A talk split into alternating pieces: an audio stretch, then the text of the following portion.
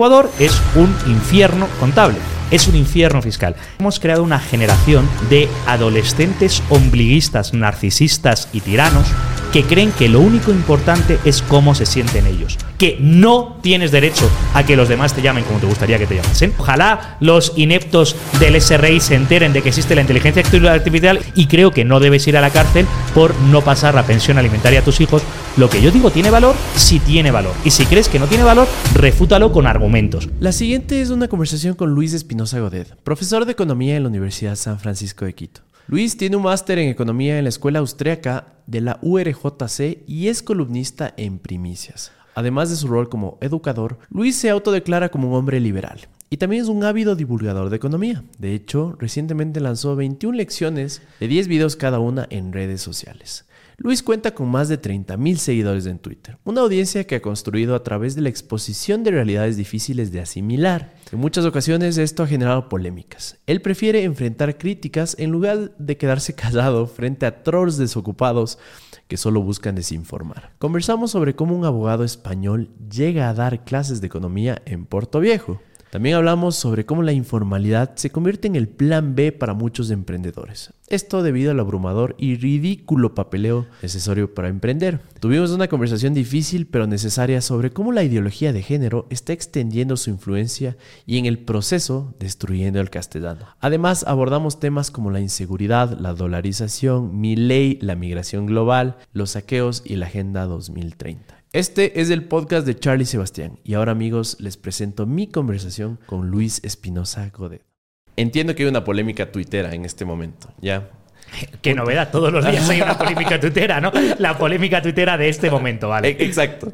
Ya, bueno, de hecho se, va arrastrando ya un par de días de esta, ¿no? Pero básicamente una señora se, en pleno semáforo para, saca su celular, toma la foto de un vendedor ambulante y etiqueta al municipio diciéndole que tiene que retirarle a esta vendedora ambulante. Ya eh, entiendo que tienes tu opinión sobre el tema, me pareció bastante interesante, entonces no sé si nos puedes compartir. Bueno, eh, en primer lugar, encantado de estar aquí y la verdad es que decir que tengo una opinión sobre una polémica tuitera, bueno, creo que me dedico 24/7 a tener opiniones sobre polémicas tuiteras y lo digo con cierto orgullo porque creo que es parte de lo que es ser parte del ágora, de la conversación social, es estar opinando. En este caso concreto eh, hay muchos aspectos que son cosas que a mí me preocupan y que intento trabajar.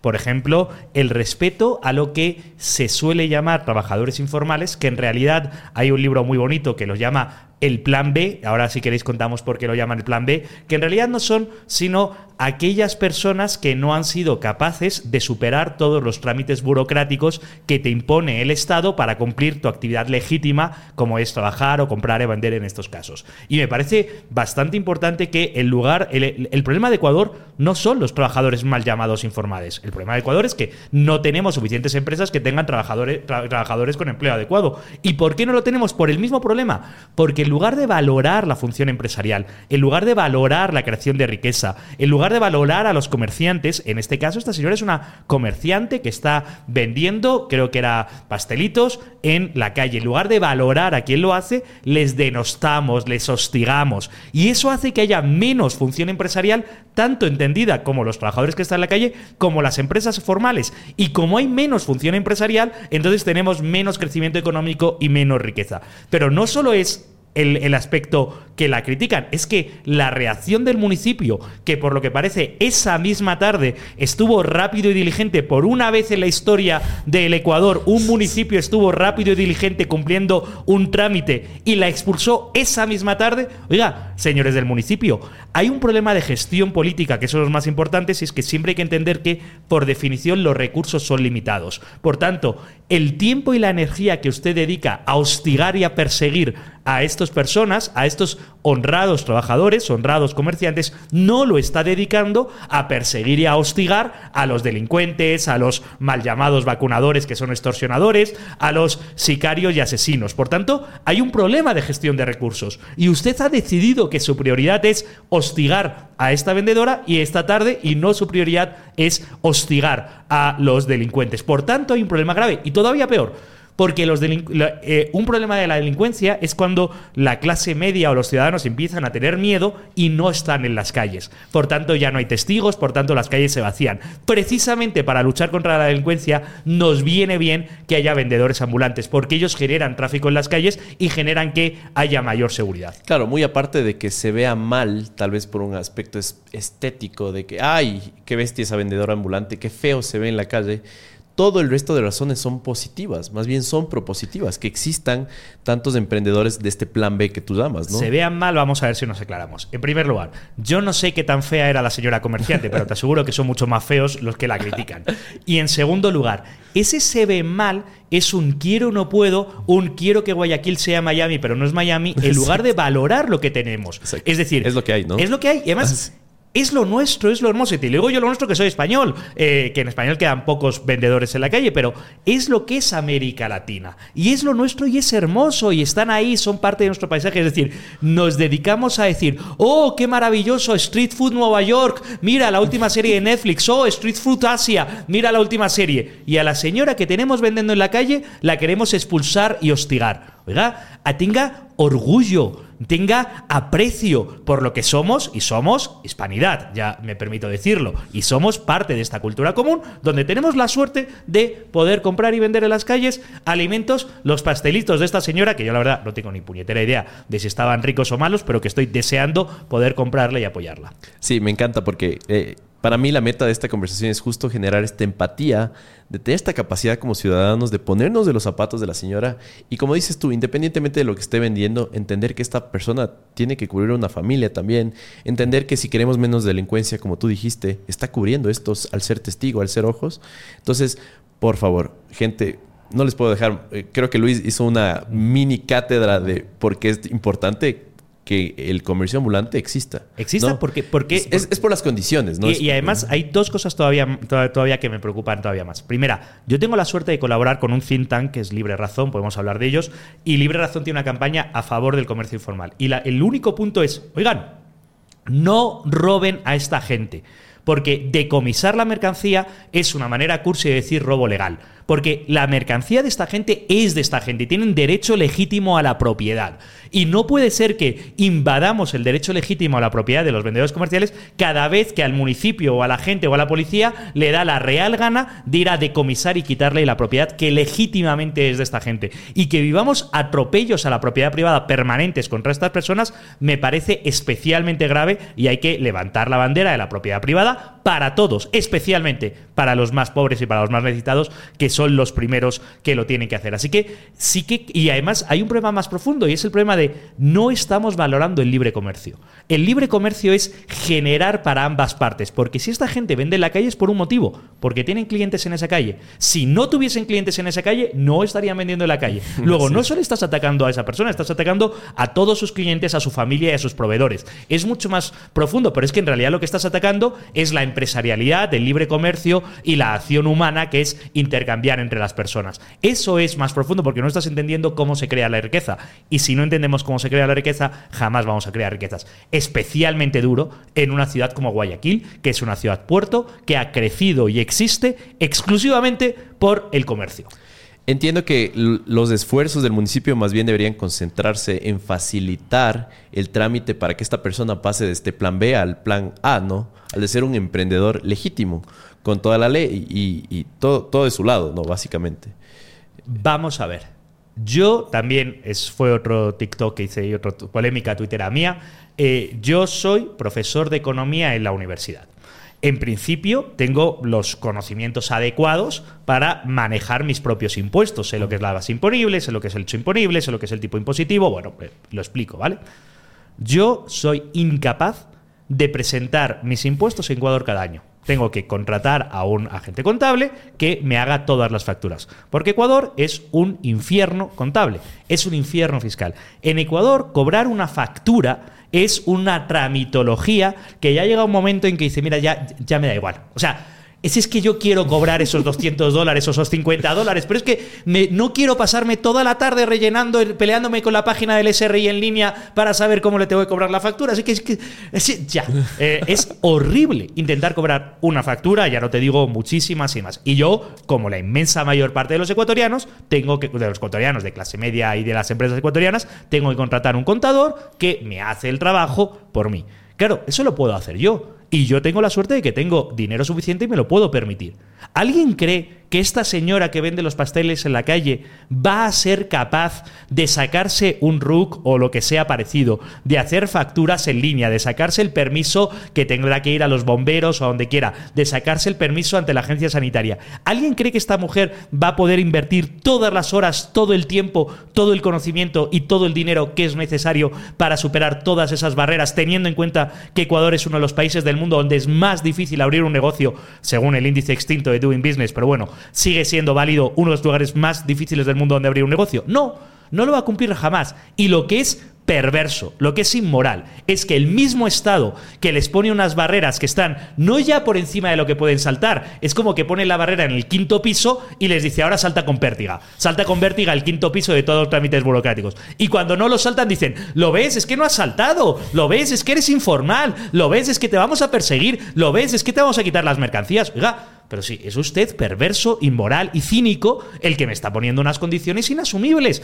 Las condiciones son difícilmente asumibles para la clase media, la clase alta o las empresas. Pero para las personas humildes son inasumibles. Por tanto, lo que tenemos que hacer es simplificar la terminología, porque en el fondo, comerciar es un derecho humano comercial es instintivo, es natural, es un derecho humano. Oiga, yo tengo esto, tú tienes esto, do des, doy para que des, intercambiamos. No, tiene, no puede estar sometido a burocracia y tramitología de inútiles eh, burócratas del municipio del Estado. Oiga, y esto ocurre ahora con esto, polémica de TikTok de esta semana, ocurre con Airbnb, ocurre con prácticamente cualquier persona que monta un negocio en Ecuador o que tiene actividad empresarial o tiene capacidad de emprendimiento en Ecuador, lo primero que se encuentra es el Estado con eh, la, que le pega así, ¡boom! Eh, te empiezas a mover, ¡boom! Y ahí ya.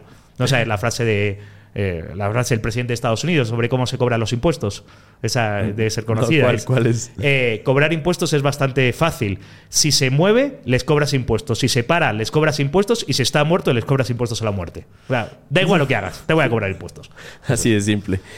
bueno, como, como acabas de demostrar, es una, figura bastante importante en el espacio de Twitter aquí en Ecuador, ¿no? Siempre tienes algo que decir de mucho valor frente a muchas polémicas y es por eso que quiero pasar a otra. Ahora, recientemente se acaba de tomar una decisión aparentemente benigna desde el Ministerio de Educación acerca de que se va a permitir llamar a los estudiantes o entre estudiantes todes o nosotres, ¿ya? Entonces, eh, quisiera saber cuál es tu opinión y cómo esto, que parece aparentemente benigno, puede derivar en algo perjudicial para, la, para nuestra sociedad.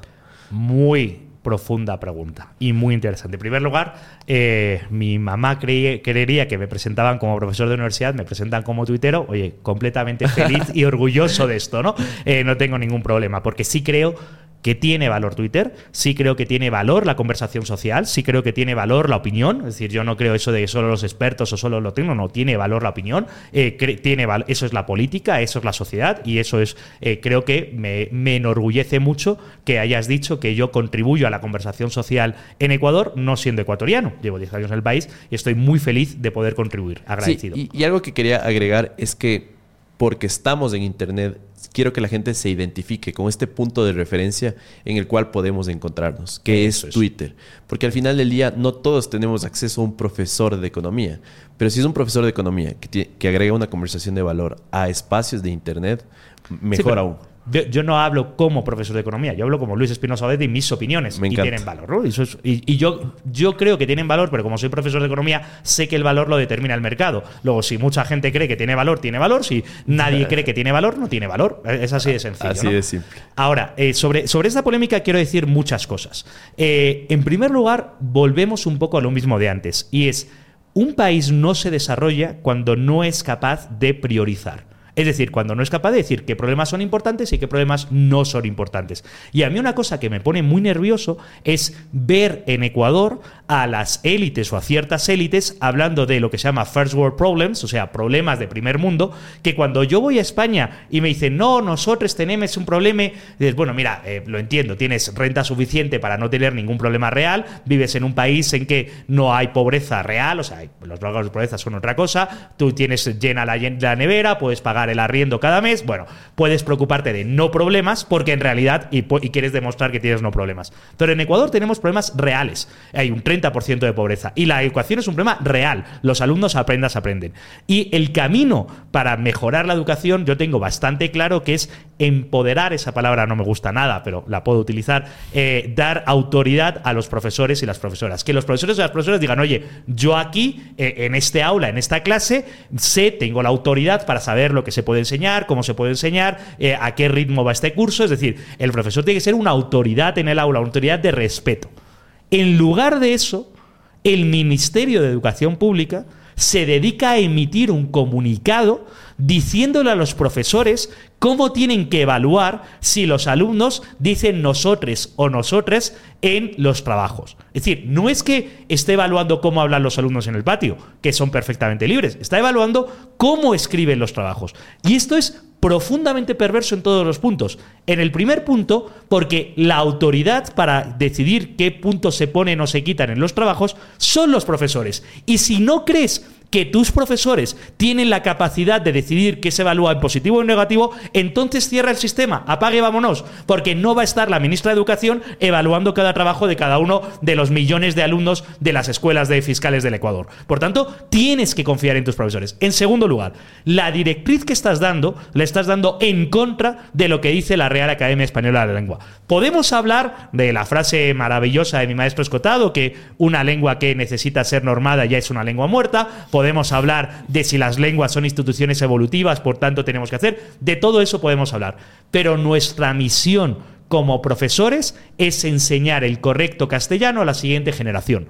Esa es nuestra misión. Que la siguiente generación quiera pervertirlo y quiera no poner eh, tilde la de Sebastián, bueno, eso ya son libres, es la siguiente generación que haga lo que desean. Pero estoy seguro que a ti en la escuela te enseñaron cómo se ponen las tildes y tienes que agradecer cómo se hizo, porque si no, perdemos la institución, perdemos el legado, perdemos el castellano, perdemos la comunicación. Y no puede ser que el ministerio microregule lo que pueden los profesores y además encima lo haga para ir en contra de las normas de la Real Academia de la Lengua, para ir en contra del castellano. El castellano, que yo lo digo, lo digo en clase algunas veces, yo pocas cosas amo tanto como el castellano. Yo amo el castellano, soy feliz de vivir en castellano, me enriquece vivir en castellano. Y además tengo que decir, de todos los posibles lugares del mundo donde podía haber emigrado, podía haber terminado, he terminado en Quito. Y una de las cosas que me gusta de Quito es que tiene un castellano hermoso. Yo escucho cómo hablan. Eh, es curioso porque los quiteños no lo valoran.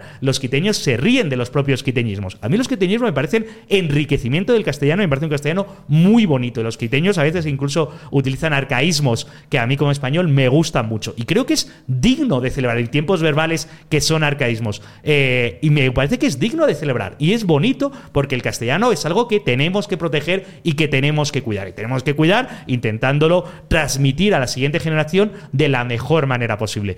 Yo me quiero ir a la tumba y que al menos que el castellano se perderá, se corromperá, lo que sea. Pero al menos yo hice mi parte para conservarlo al menos como me lo legaron o para enriquecerlo en algo. Y eso creo que es una labor noble y de las más nobles que tienen casi todos los profesores de escuela del Ecuador. Completamente de acuerdo. De hecho, entiendo que va a haber mucha gente que va a estar de acuerdo contigo. Y asimismo van a haber personas que se lo van a tomar un poquito personal. Por ahí va a haber un par de comunidades que van a decir, ¿Cómo te atreves a, eh, no sé, cohibir nuestra libertad de expresión? Pero no es libertad de expresión porque te están imponiendo algo, entiendo. Por comunidades te, refieres a activistas que se adjudican el nombre de todo un colectivo al que no representan porque nunca han sido votados y nunca han tenido la legitimidad para representarlas y se supone que hablan en nombre de todos ellos, ellos y hoyis, eh, y dicen que son las únicas o les únicas representantes y todos los demás que son miembros de ese colectivo tienen que callarse y obedecer lo que dicen porque hay una imposición. ¿Es eso lo que quieres decir por comunidades? Sí. Ah, es que creo que es bueno perfilar en correcto castellano lo que vamos diciendo. Sí, porque, a ver, eh, eh, solo para agregarte otra, otra capa, otra variable, entiendo que eres profesor de economía de la Universidad San Francisco. Entonces, por así decirlo, es una, universidad de élite, no todos podemos acceder a una universidad así. Y entiendo que ahí más bien empiezan a existir y tienen más lugar este tipo de discursos eh, con ideologías, un poco New Age, eh, con todas estas características de las cuales a veces se confunde lo que es la libertad de expresión justamente de, del correcto uso del castellano, ¿no? Como que se confunde esta, esta línea. Vamos a decir varias cosas. En primer lugar, toda universidad debe ser de élite por definición. Porque a la universidad tienen que acudir aquellos que sean los mejores en sus campos, los más formados y los que tengan mayor capacidad. Es decir, la universidad eh, es orgullosamente de élite, por definición, toda universidad.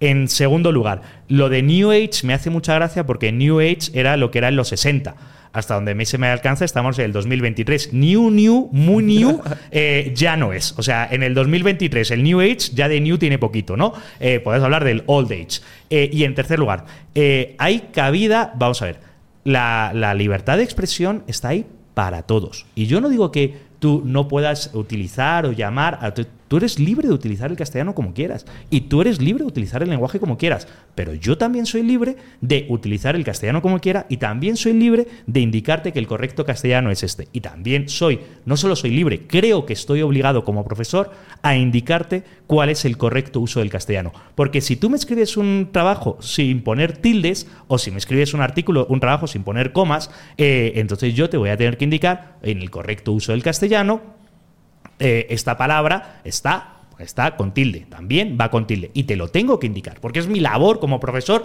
es enseñarte parte de este legado. Pretender que el profesor delegue y no haga caso de su, y no haga, no, no haga honor a su función como profesor, porque ahora un me administra ha dicho que no tiene que hacer labor a su función como profesor, es profundamente perverso. Y además es utilizar el poder para intentar imponer a los demás lo que eh, no es el correcto uso del castellano. Eso es, no solo es perverso, además es totalitario. Que tú con tus amigues quieres hablar como quieres, allá tú. De hecho, los demás, el conjunto de la sociedad, recibimos esa señal. Y recibimos la señal. Nosotros y nuestros amigues hablemos de este menere para distinguirnos del resto de la sociedad. ¿Qué es en el fondo el uso del lenguaje inclusivo que no tiene nada de inclusivo y que solo lo utilizan unas minorías que, como tú muy bien dices, son, tienden a ser de clase alta y formadas? En el fondo, lo único que estamos haciendo, están haciendo es un síntoma de distinción. Hey, mira, yo que tengo formación académica en una universidad de Estados Unidos o en ciertas universidades y mi grupo de amigues nos distinguimos del conjunto de la sociedad tratándonos de una manera distinta. Es una jerga, es una jerga en este caso de cierto grupo. Y todos los jóvenes en toda la historia de la humanidad han utilizado jergas. Es lo más habitual que los jóvenes utilicen jergas. Lo que no ha ocurrido es que los jóvenes utilicen al ministerio para que nos diga a los demás que tenemos que adaptarnos a la jerga. No, mire, usted es perfectamente libre de utilizar la jerga que quiera y la jerga cumple un rol. Está distinguiendo a los que utilizan la jerga de los que no la utilizan, a los que están miembro del grupo de los que no están miembro del grupo. La jerga de los hippies, la jerga de los margarras o la jerga de los que les gusta eh, los juegos de rol. Cada uno tiene su propia jerga y está bien y distingue a los que están dentro del grupo de los que están fuera. Lo que no puede ser es que me pretendas decir que yo tengo que utilizar la jerga que utilizas. No, mire, yo hablaré como me dé la gana y a mí me da la real gana de hablar en correcto castellano. Así de simple. Claro, y lo personal, lo que me preocupa a mí es que es como ver una película, pero una secuela y ver la película número uno. Porque entiendo que en países como Estados Unidos, Canadá, esta, este discurso ideológico en serio está cambiando la legislación. Y justo, no sé si has escuchado de este escritor muy famoso, Jordan Peterson, le acaban de quitar como su, creo que su título de psicólogo, le están como sacando eh, justamente por, porque él está imponiendo este, este discurso que simplemente es defender la libertad de expresión, defender el, uso del, idioma correcto. Eh, es bastante llamativo lo que dices. En primer lugar, estás diciendo que todas las modas que intentan imponer los activistas decoloniales y que intentan ser independientes y originales no son más que una copia cinco años después de lo que hacen en Estados Unidos? Sí. Básicamente eso es, ¿no? O sea, eh, ellos que son tan independientes, tan decoloniales, lo único que hacen es copiar lo que hace la Academia de Estados Unidos y cinco años después la, eh, viene, o cinco, diez años después, viene a estos países. Exactamente eso es de lo que estamos hablando. Me alegra estar en un podcast en el que se nombra Jordan Peterson. Creo que es uno de los pensadores más valientes y más importantes que tenemos en nuestro momento. Y a los jóvenes la verdad es que estoy pensando, sé que sus libros están traducidos, pero Jordan Peterson es un caso de éxito en redes sociales, en TikTok y esto. No conozco eh, traducciones de las conferencias de Jordan Peterson al español. Así que los libros sí que están traducidos y los que quieran, creo que en TikTok con los subtítulos en español más o menos pueden entender lo que dice. Ojo, que en inglés con esa voz tan especial que tiene también se hace complicado a veces. Podríamos hablar horas de este tema, pero como para irlo cerrando, entiendo que incluso luego de dejarle claro con múltiples argumentos desde varias perspectivas a la gente que esto va más allá de cómo me siento yo cuando alguien no me llama como deberían llamarme, siento que más bien es una incapacidad de tener herramientas psicológicas para entender que por ahí no está la solución. El imponer cómo te llaman a ti no es una solución eh, de, que te sientas eh, aceptado Vamos por, a ver. por una comunidad. Aquí hay un problema gravísimo y es que tú estás poniendo el énfasis en un punto muy importante, es que cómo me siento. Y hay una frase que hay que entender básicamente. A la realidad le da igual cómo tú te sientes. La realidad es la realidad. Y el problema es que hemos creado una generación de adolescentes ombliguistas, narcisistas y tiranos que creen que lo único importante es cómo se sienten ellos. Oiga, no, es que cómo se siente usted da bastante igual porque usted tiene que cumplir lo que tiene que cumplir. Y permíteme eh, decir y presumir, eh, yo antes de venir a este podcast me encontraba muy mal. Pero yo he dicho que, venía aquí a las nueve y media y aquí estaba a las nueve y media, encontrándome muy mal, porque cómo me siento, hombre, si estuviese en el hospital muriendo, pues ya no, pero el cómo me siento importa bastante poco. Hay que cumplir lo que hay que cumplir. Y esto tiene varios problemas. En primer problema es, cuando a los adolescentes se les educa diciendo lo que importa son tus sentimientos, se están creando tiranos narcisistas. Y hay que tener mucho cuidado con eso, porque no le hacemos un bien a los jóvenes. No les hacemos un bien, porque los jóvenes luego salen al mundo real y se ponen a llorar, pretenden cancelar lo que hacen los de mismos y son incapaces de enfrentarse a la realidad.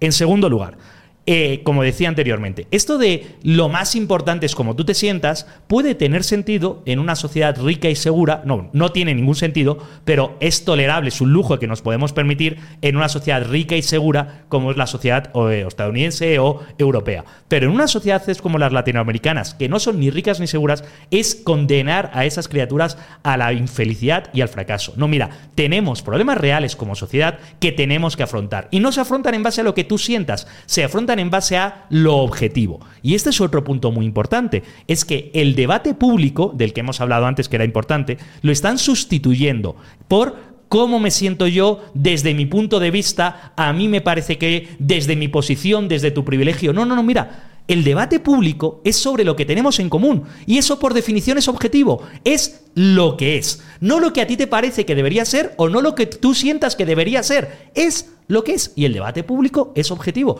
Porque si tenemos un debate solo basado en lo que tú te sientes o en lo que eh, es tu privilegio, entonces no hay manera de debatir, no hay manera de hablar, porque solo diría desde tu privilegio lo que yo siento y entonces que no tenemos nada en común. Estás destruyendo la sociedad en base a, eh, a egos narcisistas. Y eso es muy peligrosos. Porque, en primer lugar, porque destruye la sociedad. Pero en segundo lugar, porque estás haciendo muy infeliz a esas personas. Las personas que lloran porque alguien no les ha llamado como les gustaría que les llamase, que no tienes derecho a que los demás te llamen como te gustaría que te llamasen, lo siento en alma. Otra cosa es que por educación y por respeto, los demás nos llamamos como nos gustaría que nos llamasen. Pero si tú llegas aquí y dices, oye, yo, eh, Luis, a mí me gustaría que me llamases de usted y además eh, ingeniero Charlie, pues yo te podría llamar ingeniero Charlie, que es lo más probable, por respeto y educación, o te podría llamar Carlos, o te podría llamar Sebastián. Soy, soy libre, o te podría llamar tú. Es decir, no puedes imponerme a mí. Yo no puedo llegar a decir, yo siento que ahora todos me tenéis que llamar Dios del universo.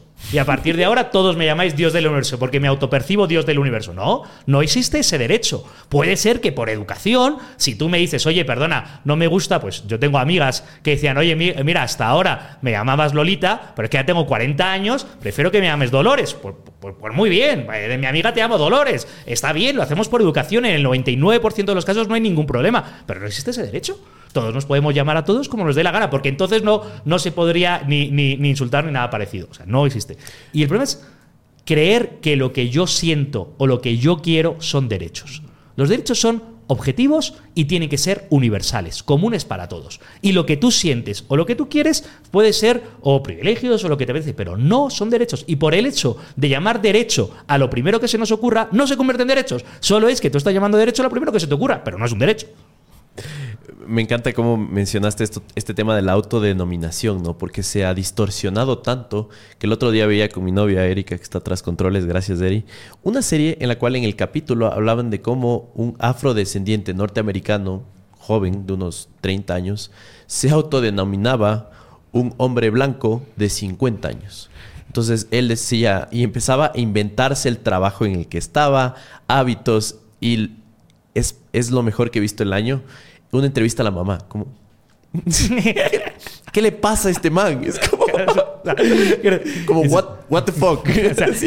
y ahí está el, declive. ¿no? La mamá se ha esforzado en transmitirle valores en una cierta dirección y la siguiente generación coge los valores y hace lo que le da la gana. Pero claro, se los ha destrozado. A la madre le ha dado un gran disgusto. ¿no? Puedo confirmar, por cierto, ese dicho de que detrás de todo gran hombre hay una gran mujer. Así que saludamos a Erika, que sí que está haciendo un gran trabajo. Una cosa más eh, que, quiero añadir a esto de, de, de cómo no hay manera de entrar en este debate que no sea a base de estereotipos. Que no sea esta base de estereotipos como los hombres son, las mujeres son, los negros son, los blancos son. Solo se puede, o sea, este debate solo se puede tener en base a estereotipos. Es que yo me percibo mujer.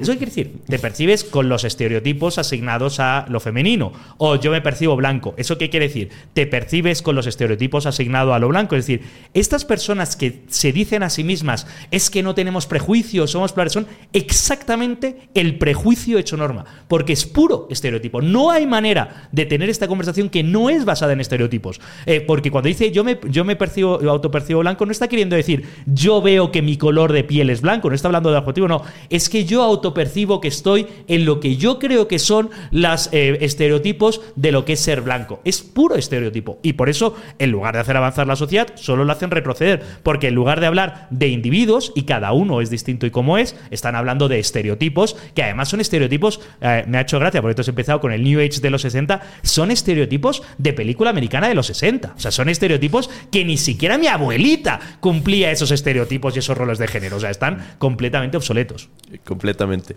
Algo que quería acotar es que todas estas, eh, a ver, todas las preguntas que le hago a, Luis aparentemente son noticias benignas, muy superficiales, pero me encanta todos los pasos que te vas hacia atrás para hacer entender a la gente el contexto, el origen y lo importante que es, ¿no? Eh, si me permites entrar sí, claro, claro. Em, te agradezco mucho esta percepción porque yo siento que es lo que debe ser la labor de un académico en su mejor sentido de la palabra hacia la sociedad. Es decir, yo me dedico a opinar o a tener o a, construir criterio, me gusta mucho esa palabra, criterio, mejor, a construir criterio en torno a los temas, pero creo que mi labor es intentar rascar, profundizar un poquito más, ir un poquito más atrás. Yo soy orgullosamente profesor de historia del pensamiento económico y sorprende mucho el, del nihil novo subsole, no hay nada nuevo bajo el sol. Es decir, volvemos a los mismos debates e intentar decir a la sociedad, oye, este debate viene de aquí, este debate viene de aquí, eh, la genealogía de las ideas, y que tú me digas que contribuyo con eso, me enorgullece porque es lo que intento hacer. Más bien, muchas gracias por tu tiempo, de, corazón, en serio. Ahora, entiendo que, igual vamos con otra noticia aparentemente superficial para la sociedad, pero entiendo que ahora se puede importar 5 litros de licor. Ya no 3. ¿Ya? ¿Tienes tu opinión al respecto? Eh, porque esto es un falso triunfo, ¿no? Para alguien que dice, ah, ahora puedo importar 5, no 3. Entonces, eso es algo así como eh, si le coges al pajarito y le haces la jaula más grande y dices, mira, ya eres libre. No, no, estoy en una jaula más grande, pero no soy libre. Entonces, a mí, eh, yo aquí quiero decir varias cosas. En primer lugar, que es público y notorio que yo soy uno de los muchos decepcionados con el eh, gobierno de Guillermo Santiago Alberto Lasso Mendoza. Yo creía que tenía un programa mucho más liberal y eh, quedó en un programa muchísimo menos liberal. Es decir, los logros objetivos de liberalismo cumplidos han sido muy malos. La noticia es doblemente perversa. Y volvemos otra vez a lo mismo que hay que priorizar lo que es importante para esta sociedad. En primer lugar, vamos a empezar a pensar. ¿Por qué los ciudadanos ecuatorianos tienen esa figura del courier? Que en realidad el courier eh, se utiliza un anglicismo, pero yo le llamaría el dame trayendo. El dame trayendo que pone en Facebook, dame trayendo quien venga de Miami unos perfumes, dame trayendo unos celulares, dame trayendo alcohol, dame trayendo ropa. ¿Por qué existe esa figura en Ecuador y sin embargo en Colombia o en Perú lo que tienen es Amazon? Que te lo trae a la puerta de casa mucho más sencillo, más barato y con más garantías? Porque en Ecuador tenemos unos aranceles, unas barreras no arancelarias y unos impedimentos al libre comercio exagerados. Yo esperaría de un gobierno, de una persona supuestamente liberal, que fuese a rebajar esas barreras arancelarias, no sé si a cero, pero desde luego rebajarlas para que haya más libre comercio. De hecho, yo no tengo amnesia y yo recuerdo que el eslogan de Guillermo Santiago Lasso Mendoza para su compañera de Ecuador, más Ecuador en el mundo, más mundo en Ecuador. Ese era el eslogan, ¿no? Vamos a bajar las barreras arancelarias. En 2009 se conoció la primera transacción documentada con Bitcoin. Un usuario intercambió 10.000 Bitcoins por dos pizzas. Esta transacción estableció un valor implícito en Bitcoin, que en ese momento era menos de un centavo, era 0.001 centavo. 15 años después, un Bitcoin equivale más o menos 30.000 dólares. Esto significa que si esa persona no hubiera comprado esas dos pizzas, se hubiera guardado esos bitcoins en su billetera, hoy tendría 300 millones de dólares. Y damas y caballeros, esto tan solo está empezando. La pregunta es por qué Bitcoin aumentó tanto de valor. Básicamente es porque es un activo escaso, descentralizado, seguro, asequible, con mucha innovación y de hecho muchas personas lo llaman el oro digital.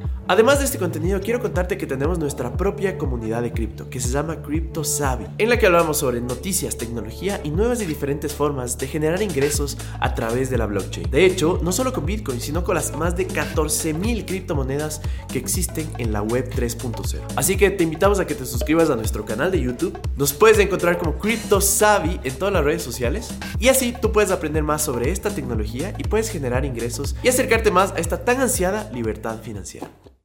En lugar de eso, al final de mandato dice, no, vamos a permitir que se traigan televisores de 60 pulgadas, que se traigan 5 litros de alcohol en lugar de 3 y vamos a perseguir a los couriers. Y lo dijeron explícitamente, vamos a perseguir a los couriers. Oiga, ¿me está usted diciendo que en un país con serios problemas de transporte de droga a través de las fronteras, usted va a dedicar los esfuerzos de los agentes de aduana y dice explícitamente que va a hacer un plan para que los agentes de aduana se dediquen a investigar si alguien trae cinco perfumes o seis perfumes o si alguien trae cuatro botellas de whisky o seis botellas de whisky. Eso se parece mucho a la corrupción, se parece mucho a la malversación de fondos públicos, se parece mucho al mal empleo del dinero de todos. Porque evidentemente los agentes de aduanas no tienen que estar persiguiendo a comerciantes libres que van y traen sus maletas de Miami o de Bogotá como puedan, tienen que estar dedicados a perseguir a los verdaderos delincuentes que son los que transportan dos toneladas de droga.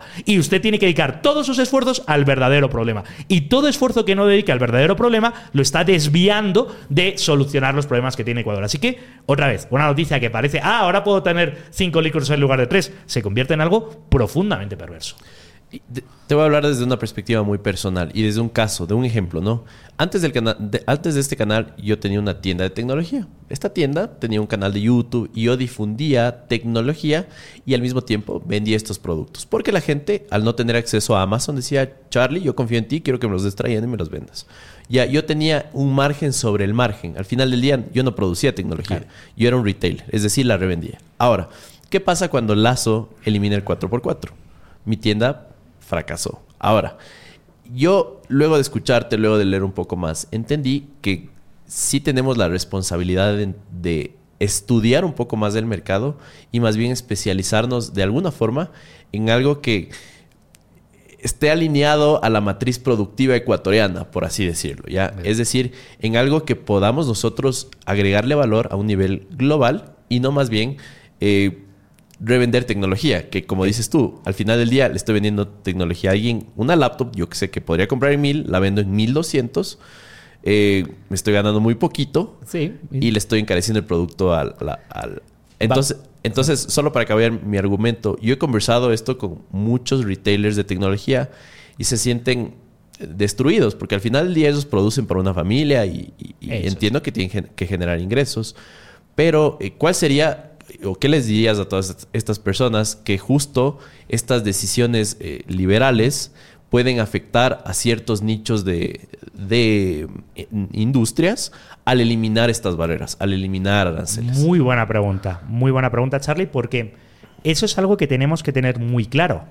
El libre comercio creo que no puede caber ninguna duda, es una evidencia y es una lógica apabullante.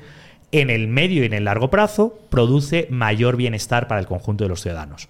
Pero sí que es verdad que en el periodo de transición hay algunos eh, comerciantes o algunos productores locales, los más ineficientes, que van a terminar perdiendo. Y eso va a ocurrir. Es decir, si yo, eh, si ahora se pudiese comprar el laptop en Ecuador en mil dólares en lugar de los 1.200, el conjunto de la ciudadanía ganaría un 20% más, ese 20% además lo podrían gastar en otras cosas, por tanto se empieza a eh, generar mayor economía y la gente está más satisfecha porque tengo por 1.000 en lugar de por 1.200.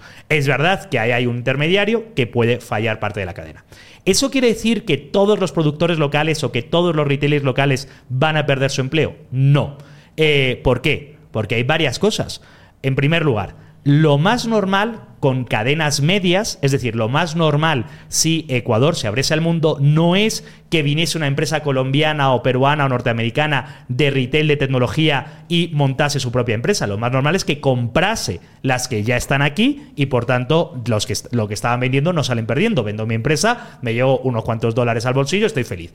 En segundo lugar, una pregunta clave es, en un país como Ecuador donde hay poca competencia, yo veo que muchas veces que los clientes odian a sus proveedores. Porque como hay poca competencia, no tengo que cuidarles. Entonces, es muy importante que tú en tu negocio añadas valor y tus, y tus clientes te quieran. Por ejemplo, se puede comprar, te voy a poner, eh, yo voy a estar al otro lado de, la, de, esto. Eh, ¿Se puede comprar tecnología online en España muy barata? Sí, mucho más barata que aquí. Yo no compro tecnología online en España muy barata, porque yo, que también intento hacer TikToks y demás, eh, no tengo ni idea de qué es un buen micrófono, no tengo ni idea de qué es una buena aro de luz, y yo prefiero ir a una tienda donde haya alguien que sea profesional de esto y confíe en él, que a lo mejor me va a vender un 10% más caro, vale, pero me va a vender lo que yo quiero. Por tanto, me está añadiendo valor. Por tanto, no quiere decir, no podemos competir solo en precio, tenemos que competir en precio y en todos los demás. Entonces, sí que en el corto plazo, algunos, en la transición, algunos pueden perder, no todos, pero tienes que añadir valor a tus clientes. Es que si no, no tiene ningún sentido es tu negocio. Claro, y más bien eh, pasando a la otra parte de la pregunta que te hacía, es que debemos estudiar el mercado, debemos de entender eh, dónde están nuestras materias primas, cómo podemos agregarlas valor y más bien especializarnos por ahí. Porque al final del día, eh, algo que no podemos controlar como emprendedores es justamente la parte legislativa. De la noche a la mañana se pueden abrir las, las barreras y quedamos a merced de un mercado global. Es que ahí hay que distinguir algo que es muy importante para distinguir para los liberales, y es capitalismo de capitalismo de compadreo, o empresario de empresaurio. ¿Qué quiere decir? ¿Para tu negocio es esencial que haya una cierta legislación, sí o no? Si tu negocio depende de una ley, de un artículo, de, de una decisión de las aduanas, Tú no eres un empresario, estás siendo un empresario, un capitalismo de compadreo. Puedes ganar rentas extraordinarias, pero siempre supeditadas a la política. Gran parte de los grandes empresarios o empresarios de América Latina son empresarios cuyo negocio está supeditada a tener un pana, por eso se llama capitalismo de compadreo, a tener un pana que esté en el ministerio, que sea asesor, que me pueda aprobar un reglamento que me ayude a mi negocio. Si tú eres empresario, eres bastante, eh, bueno, pues te resbala bastante la normativa, es decir, tú vas a operar eh, dentro de este infierno burocrático. Hemos dicho que vamos a Ecuador, dentro de esta selva, pero vas a operar y te da igual quién va a ser el negocio porque tú dependes de tus clientes. No dependes de, o de tus clientes o de tus trabajadores o de tus proveedores, pero no dependes de quién está en el gobierno. Y creo que eso es un problema muy importante. Claro que es legítimo que haya personas, y yo les voy a defender, que a día de hoy se ganan la vida en Ecuador con el dame trayendo. Yo conozco mm, algunos, conozco algunos que se cogen, se van a, Lima, a Bogotá, a Miami, se traen de vuelta, y oye, y, es legítimo, hay, hay un fallo de mercado y ellos están ahí aprovechando la oportunidad para hacerlo.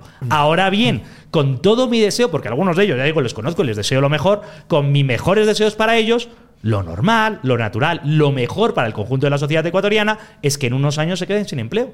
Se queden sin empleo porque podamos comprar todos en Ecuador sin necesidad de tener este intermediario. Y esas personas, si realmente han tenido capacidad empresarial, han construido una relación con sus clientes, han tenido capacidad de entender el mercado y además normalmente son muy pilas, estas personas se terminarán colocando en otro sector y en otro negocio. Es normal. Perfecto, creo que igual quedó bastante claro. Ahora, eh, en algunas entrevistas te he escuchado decir que tú valoras más a las personas por lo que dicen y su capacidad de argumentar por encima de un título universitario. Habiendo dicho eso, no solo eres un tuitero polémico que agrega valor a conversaciones, sino también eres un profesor de economía de una universidad muy reconocida en el país. Ahora, ¿esto no es tal vez una pequeña contradicción, podríamos decir? No, vamos a ver. Eh, vamos a ver, hemos pervertido bastante los títulos por la titulitis. Y hemos pervertido bastante el decir, eh, bueno, yo he estudiado medicina, por tanto, se presupone a que, que, sé de lo que hablo, a decir, como yo he estudiado medicina, yo te voy a decir a ti lo que tienes que hacer con tu vida y con tu cuerpo. Oiga, no, yo he estudiado medicina, pero mi vida y mi cuerpo son míos, por tanto, sigo siendo libre e independiente. Pero es que tú no te estudias, bueno, ya no tengo estudios, pero es mi cuerpo. Eh, y en general ocurre con muchos ámbitos del conocimiento. Entonces, eh, no podemos, o sea, el título solo tiene valor si quien habla lo honra. Y si quien habla dice, oye, lo que estoy diciendo tiene valor. Y el título por sí mismo no tiene valor. El título es un cartón, es una pieza de cartón. Y el título valdrá lo que los alumnos hayan esforzado y aprendido en lograrlo. Y el título en sí mismo tampoco puede ser garantía de un empleo para toda la vida. Porque yo hace 50 años estudié ingeniería, ya no. Tú hace 50 años estudiaste ingeniería y durante los últimos 50 años has tenido experiencia como ingeniero que ha añadido valor y que sabes cómo se hacen las cosas, no en la teoría, también en la práctica. Entonces, eh, yo no me gusta, y lo hemos dicho en el curso de a mí no me gusta que se presente como profesor de universidad con una falacia de autoridad o como, yo no soy licenciado en economía, de hecho soy licenciado en derecho, como licenciado en derecho con una falacia de autoridad, eh, con un máster en economía, como si lo que yo dijese fuese verdad porque lo dice alguien. Eso es una falacia de autoridad. Lo que yo digo tiene valor si tiene valor. Y si crees que no tiene valor, refútalo con argumentos. Pero entrar a la conversación con falacias de autoridad permanentes, eh, porque que eso lo hacían, lo hacen muchos, lo hacía el, el, expresidente Rafael Vicente Correa Delgado, eh, ese de, yo soy economista, o en economía, por tanto lo que digo es verdad, no, usted es PhD en economía y ahora vamos a discutir lo que usted está diciendo. Eso es todo lo que vamos a hacer. Eh, entonces, me parece muy importante. Y creer que los alumnos, que los alumnos crean que por el hecho de estar en la universidad obtener un título, su opinión tiene más valor, es exactamente lo contrario de lo que tenemos que fomentar. El alumno tiene que saber que su título valdrá el esfuerzo que le cueste lograr el título y que su título valdrá el conocimiento que vaya adherido al título. El título no vale por sí mismo. El título no vale por el sello de la universidad que está ahí puesto. El título no vale por la plata que has pagado para poder obtener el título. El título vale por las noches que te has quedado sin dormir estudiando. Eso es lo que da valor al título. Es, un tema muy personal, ¿no? Pero yo igual, lo que, el valor que encontré en la universidad es el tema del networking. Es decir, contactos, es decir, pararme en hombros de gigantes, hablando de profesores que admiro muchísimo y de compañeros que ahora son grandes emprendedores y que para mí fue un honor compartir clase y conocimiento con ellos. Para ti, ¿cuál es el, verdadero valor de una universidad? Últimamente mi frase favorita está siendo de, si ya sabes cómo me pongo, ¿para qué me preguntas? Porque estoy... A esa pregunta, mira, eh, este 2023 estoy trabajando mucho en un texto largo sobre el valor de la educación, especialmente el valor de la educación en artes liberales, porque a mí personalmente y a otros miembros de la comunidad de la Universidad de San Francisco de Quito nos ha afectado mucho el trágico fallecimiento de Santiago Angotena y hay una reflexión sobre cuál es su legado y cómo hacerlo mejor. ¿no? Y sobre ese punto eh, yo me he estado leyendo un libro muy interesante de Brian Kaplan que se titula The Keynes Against Education. Eh, no tiene traducción en español, el caso contra la educación. Y ahí presenta los datos claramente. Y presenta los datos muy claramente. Sí, hay un premium porque los que tienen título universitario tienen mejores salarios en la sociedad. Sí. La pregunta es, ¿ese premium es porque realmente aprenden cosas muy útiles para la sociedad? No. No porque hay muchas carreras que no lo cumplen, no porque hay muchos que no lo cumplen, no porque si empiezas a sesgar por quiénes serán los mejores alumnos, normalmente son los que terminan los mejores, es decir, no hay una mejora, no por un dato dramático, porque si empiezas a sesgar por si los alumnos aprenden a escribir sin faltas de ortografía después de pasar por la universidad, no se cumplen todos los casos, por desgracia cada vez se cumplen menos casos. Y ya hemos comentado incluso que la ministra de Educación quiere hacer que se cumplan menos casos. Entonces, no, no tiene ningún sentido. ¿Para qué sí puede servir la universidad? Tú dices networking, eh, red de contactos contactos. Ya digo, amo mucho el castellano y voy a intentar evitar los anglicismos. Red de contactos. Red de contactos, ¿qué me está queriendo decir? Eh, que la universidad es una especie de gran parque de juego. Yo lo llamo en el texto parqueadero de hormonas. Tenemos un montón de jóvenes que tienen un montón de hormonas, no son lo suficiente maduros para entrar a trabajar. De hecho, los datos te dicen que los jóvenes de ahora de 18 años tienen la madurez de los de antes de 14, o sea, que, han empeorado sustancialmente. Entonces, no tienen la madurez para trabajar, no sabemos qué hacer con ellos, les metemos en la universidad que está socialmente bien visto. Eso es una de las funciones de la universidad. La única, no. Y además en la universidad, para mí, el punto más importante, quizás como liberal, es que no se puede generalizar. No se puede generalizar en ningún caso. No se puede generalizar ni por universidad, ni por carrera, ni por alumnos. Hay algunos alumnos que están ahí porque tienen legítimo interés por aprender. Y, como yo siempre digo, 10 justos salvarán Sodoma. Es decir, de 50 alumnos, de 40 alumnos de la clase, 10 tienen legítimo interés por aprender. Hay otros que no tienen legítimo interés y por el camino aprenden. Hay otros que no tienen legítimo interés y por el camino se les obliga. Y hay otros no tienen legítimo interés nunca aprenden. Hay de todo. Y hay algunos que utilizan el título, porque también hay otro problema. No todos los que obtienen un título trabajan de ese título. ¿Cuántos obtienen el título de abogado? Yo mismo, y luego no trabajan de abogado. Es decir, la variedad es muy amplia. Y hay otros eh, que tienen otro. Entonces, es mucho más amplio y más variado. Y tenemos que empezar, yo creo que tenemos que empezar a quitarle cierta aureola a la universidad, porque la universidad cada vez está desprestigiando más y se está desprestigiando porque no cumple las expectativas que parte de la sociedad cree que puede cumplir, ¿no? Ese centro de conocimiento, parece que esto es la academia Platón, eh, están ahí Platón y Aristóteles. No, cumple una cierta función para algunos jóvenes de mejor o de menor manera y suele ser útil, pero a veces no tanto, suele ser rentable, pero a veces no tanto. En Estados Unidos ya no es tan rentable. Bueno, tenemos que replantearlo. De hecho, eh, hay ciertas materias que están como sobre la mesa que se deberían dar ahora en colegios. Una de ellas es pensamiento crítico. Tenemos que eh, desarrollar estabilidad para poder discernir qué, es, qué, es, lo correcto, cuál es la verdad en la vida y muchas cosas. Y em, ahora más que nunca, eh, no sé si sería una clase o algo así, pero deberíamos tener la capacidad de identificar fake news. Igual. Muy buena. Entonces, cosas así, igual trabajar de una forma más integral en el ser humano, en el cómo implementar valores. Y creo que estas cosas, al llegar a la universidad, podemos aprovecharlo de la forma correcta. No sé, por ahí si alguna vez te has, te, has preguntado qué deberían enseñarse en los colegios. Bueno, yo me he preguntado qué deberíamos enseñar en la universidad, porque me afecta más y es a lo que me dedico. Tengo que decir muchas cosas. Primera, eso de critical thinking, pensamiento crítico, estoy muy de acuerdo y muy en desacuerdo. ¿Por qué? Estoy muy de acuerdo en teoría. Creo que el pensamiento crítico, el pensamiento es muy importante. El problema es que los que conozco que enseñan pensamiento crítico, que han salido de universidades de Estados Unidos que les enseñan pensamiento crítico, son lo menos crítico del pensamiento. Y además, esa palabra crítica constante es un desprecio a la tradición de la civilización occidental. Es decir, no, eh, yo voy a hacer pensamiento crítico de la literatura pero chicos, no te has leído el Quijote. Ah, no te has leído el Quijote. A ver si nos aclaramos. Yo voy a hacer filosofía crítica, pero no te has leído Platón. Entonces, a ver si nos aclaramos. Entonces, primero tenemos que tener bases y luego ya tenemos que tener pensamiento propio. Pero aquí no hace falta otra vez esa idea de, del ego o esa idea de ser originales. No, aquí no hace falta ser originales. Tú, no, tú no vas a ser muy original. O sea, originales en la historia de la filosofía en la historia de la literatura son el 0001%. La inmensa mayor parte solo cogemos el legado de nuestros ancestros, lo honramos si podemos y lo transmitimos a la siguiente generación. Y eso es lo que debería hacer la universidad, coger el legado de sus ancestros, honrarlo y transmitirlo. Eh, eso hacía la universidad cuando la universidad era la guardiana del conocimiento, cuando el conocimiento estaba en libros y por un problema meramente tecnológico lo tenía que tener la universidad en bibliotecas, lo guardaba y lo almacenaba. Cuando el conocimiento se ha hecho universal a través de la Wikipedia y a través de Internet, la universidad se ha visto bastante sin una labor, porque ya no soy la única guardana del conocimiento, los alumnos tienen acceso al conocimiento más fácil que escuchando a los profesores. Por tanto, la universidad se ha puesto en esto de, ya, pero es que voy a hacer pensamiento crítico. No, no está haciendo pensamiento crítico, está saltándose la parte interesante que es leer el Quijote a Platón y está diciendo bobadas eh, contra el Quijote y contra Platón. Eso es lo que está haciendo. Luego, yo sí creo que los alumnos tienen que tener pensamiento propio, me gustaría más, pero creo que basado en el legado de la tradición de nuestra civilización, porque si no, vamos a construir sobre la nada, ¿no? Va a ser bla, bla, bla sobre la nada. Y ahora, eh, la idea de identificar noticias falsas. Eh, has dicho fake news, Sí, sí, sí. pero noticias falsas.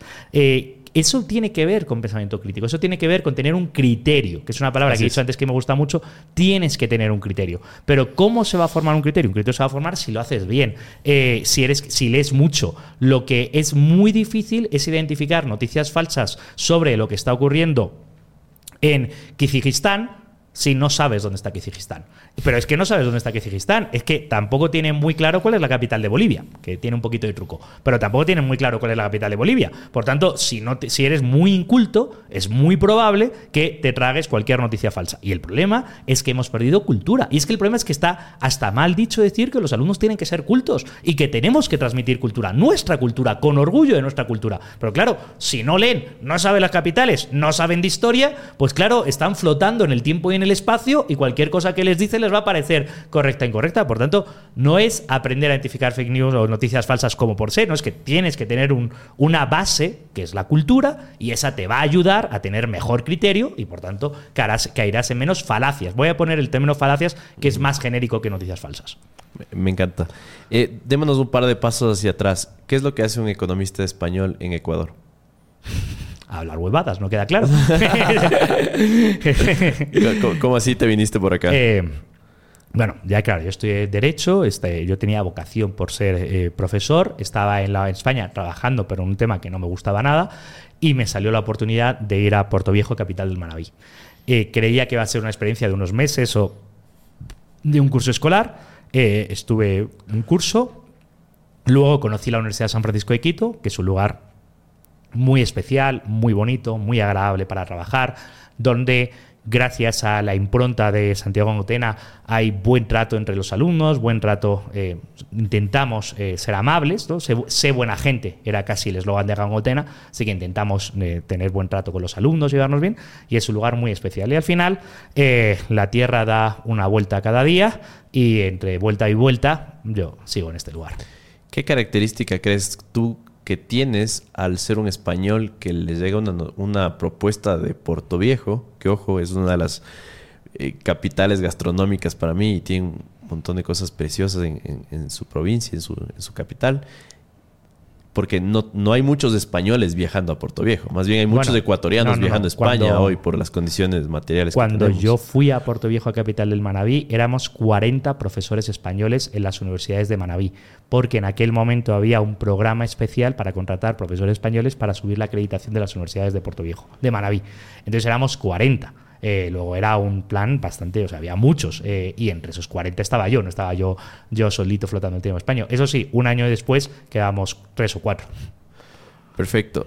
A ver, cambiémonos. Eh, a- a- antes de pasar al siguiente tema, quería comentarles que eh, Luis está lanzando un curso de economía en TikTok, entiendo. Sí. También lo estás divulgando en Twitter. TikTok, Twitter, YouTube, Instagram y Facebook, sí. Entonces, justamente hablando del valor de la universidad, si lo que quieren es conocimiento específicamente, pueden darse una vuelta por, por las redes de Luis, que está in- muy, muy bueno. El... Bueno, me, quiero- me encanta cómo lo pudiste simplificar, ir, ir a, la, a la pepa, como diríamos acá, de, de lo que realmente importa, ¿no? Al momento de entender economía. Yo te agradezco mucho que lo nombres y la verdad es que lo, lo lanzo al aire y, y el día que grabamos hoy, que quede claro, pues a ver lo que estamos. Yo es un empeño personal. Eh, yo tengo la idea de que ser profesor es divulgar y transmitir conocimiento, ya lo he dicho, ¿no? Y eh, los alumnos o los jóvenes están en TikTok y están en redes. Cuando estábamos en Zoom, yo daba clase por Zoom y pensaba eso de, bueno, estoy aquí dando la clase a 30, 40 personas, pero por lo mismo podíamos grabar material de calidad y dárselo a quien lo quiera ver, que podemos ser miles, cientos de miles o decenas, me da igual. Eh, en ese momento hice un esfuerzo importante, y agradezco que lo digas, de grabar el curso, pero grabarlo por conceptos, de tal manera que todas las lecciones, pero en vídeos de máximo 10 minutos, entre 5 y 10, y la mayor parte se acercan más a 5. ¿Por qué? Porque la capacidad de atención de los jóvenes en redes sociales es esto. Y es un curso completamente estructurado. Hasta donde yo sé, eh, hay excelentes economistas haciendo divulgación en redes. Hay excelentes cursos de economía en YouTube, en inglés y en español, de maestro Huerta de Soto, de Marginal Revolution University, pero hasta donde yo sé no hay nadie que haya hecho el esfuerzo para hacerlo específicamente para TikTok y luego ya para el resto de redes, es decir, específicamente para que yo voy a ir, o sea, si vamos a la montaña, la montaña va a Mahoma, ¿no? Yo voy a ir donde están los jóvenes hablando eh, y voy a intentar transmitir lo que quiero transmitir. Es bueno que lo nombremos ahora porque recién estamos empezando, tengo como 200 vídeos grabados y creo que he subido como 5, o sea, es un proyecto que queda un montón, como 7 o así, es un proyecto que queda un montón. Y es bueno que lo hablemos hoy, eh, porque a mí me gusta que quede recuerdo de, oye, no sé lo que va a salir de aquí. Es posible que en un año me canse y los publique todos de golpe al final, o es posible que en un año sea un exitazo y hay un montón que me siga, o es posible que yo siga publicando y llegue el último vídeo y no lo vea ni mi madre, literalmente ni mi madre. Eh, es posible, todo va a poder ocurrir, pero yo sí estoy eh, con ilusión de hacer el proyecto. Oye, vamos a ver qué pasa, vamos a ver qué pasa. Hablamos, hay un montón de palabrería sobre innovación educativa, etcétera, etcétera, sobre contenido de calidad. Bueno, yo estoy intentando a ver qué hago y a ver lo que pasa. ¿Saldrá bien? ¿Saldrá mal? ¿Tendrá éxito? eso es, en cierto modo, emprendimiento. Tú has dicho que también montaste un emprendimiento, ¿no? en cierto modo, función empresarial, incertidumbre, emprendimiento, a ver qué sale. Así es. Eh, regresemos al continente, pero salgámonos por un momento de Ecuador. Em, y esto podría ser un tema de un podcast entero, entonces tratemos de ser bastante como eh, puntuales en esto hasta cierto punto. Eh, ¿Crees tú que la dolarización es una solución para muchos problemas económicos en Argentina? Acá nos llega, tan mal económicamente, su inflación es parecida a la de Venezuela o va camino a la... No sé si nos puedes comentar. Voy a decir dos cosas. En primer lugar, me puedes hacer la pregunta a mí, yo respondo encantado pero quizás mi respuesta no va a tener tanto interés como la pregunta si la haces cuando salgamos de esta sala, vamos a la hueca de enfrente, a la tiendita de enfrente, que he visto cuando estaba aquí esperando, que tiene buena pinta, le preguntamos, señor, ¿usted está contento con que Ecuador esté dolarizado y usted recomienda a sus amigos y vecinos que se dolaricen? ¿Qué va a responder el señor? Eh, evidentemente. evidentemente. Evidentemente que sí. Apabullantemente que sí. Es abrumadoramente que sí. Por tanto, lo que yo diga, y ahora voy a intentar argumentarlo como profesor de economía, eh, tiene interés, o tiene relativo interés, pero es que lo que digan las personas de la calle tiene muchísimo más interés, porque en el fondo solo es otorgar libertad para que las personas hagan y comercien como quieran. Y yo soy liberal y muy partidario de la libertad. Y la situación actual de Argentina es nefasta. La situación actual de Argentina quiere decir que a los argentinos no se les permite ahorrar en dólares y por tanto los argentinos están obligados a tener pesos. ¿Quiénes sí pueden ahorrar en dólares? Los de clase alta y media alta que sí pueden tener ahorros y comprar billetes de 100 dólares. De hecho, el 50% del PIB de Argentina está ahorrado en billetes de 100 dólares. Pero los de clase baja están condenados a tener una moneda que cada día se devalúa más, una moneda que les empobrece más. ¿Hay alguien en Ecuador que eche de menos el peso de 1999? Absolutamente nadie. Podríamos hablar del peso de la moneda de, la moneda de Moby Dick, pero el peso de 1999 absolutamente nadie.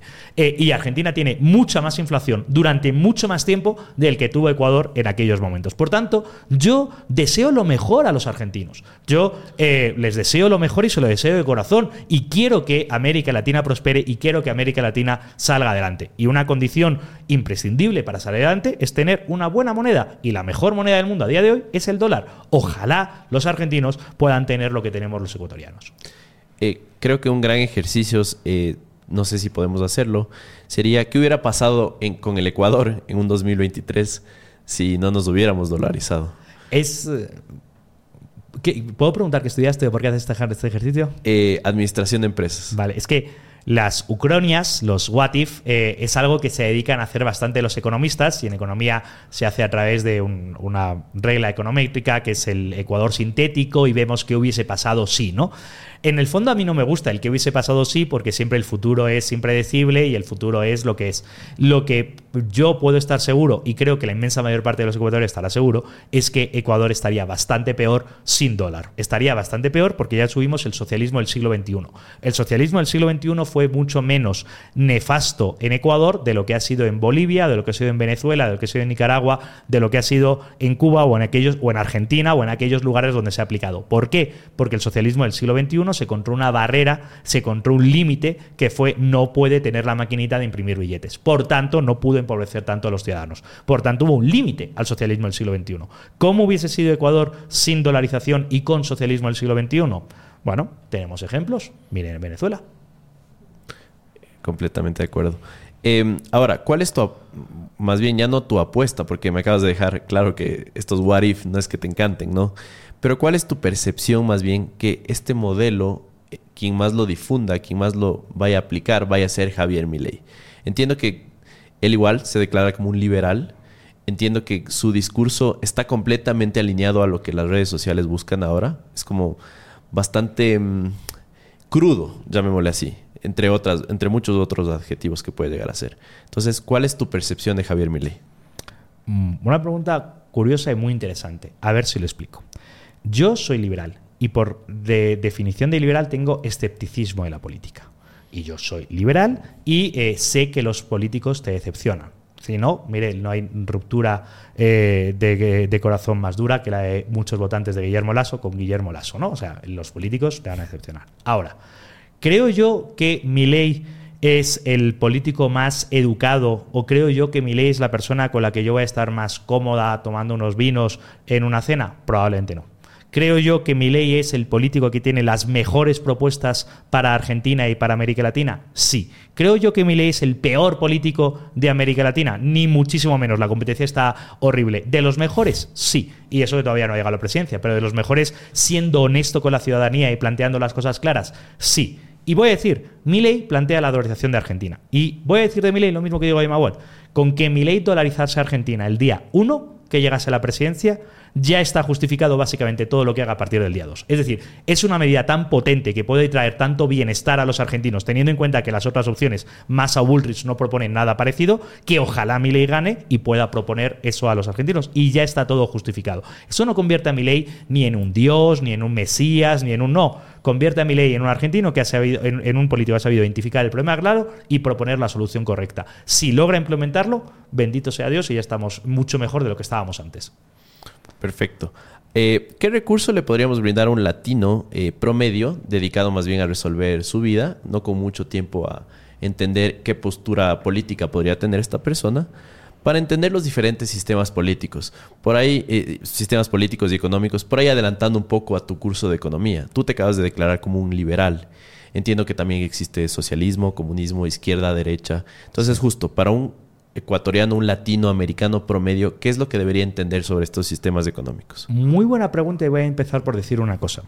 Es muy bueno que las sociedades estén poco politizadas. Y un problema que yo he vivido primero en Ecuador, eh, que viene de América Latina y ahora estoy viendo trasladar a España, es que estamos viviendo no la europeicización de América Latina, sino la latinoamericanización de Europa, en el sentido de que se está politizando todos los ámbitos de la vida.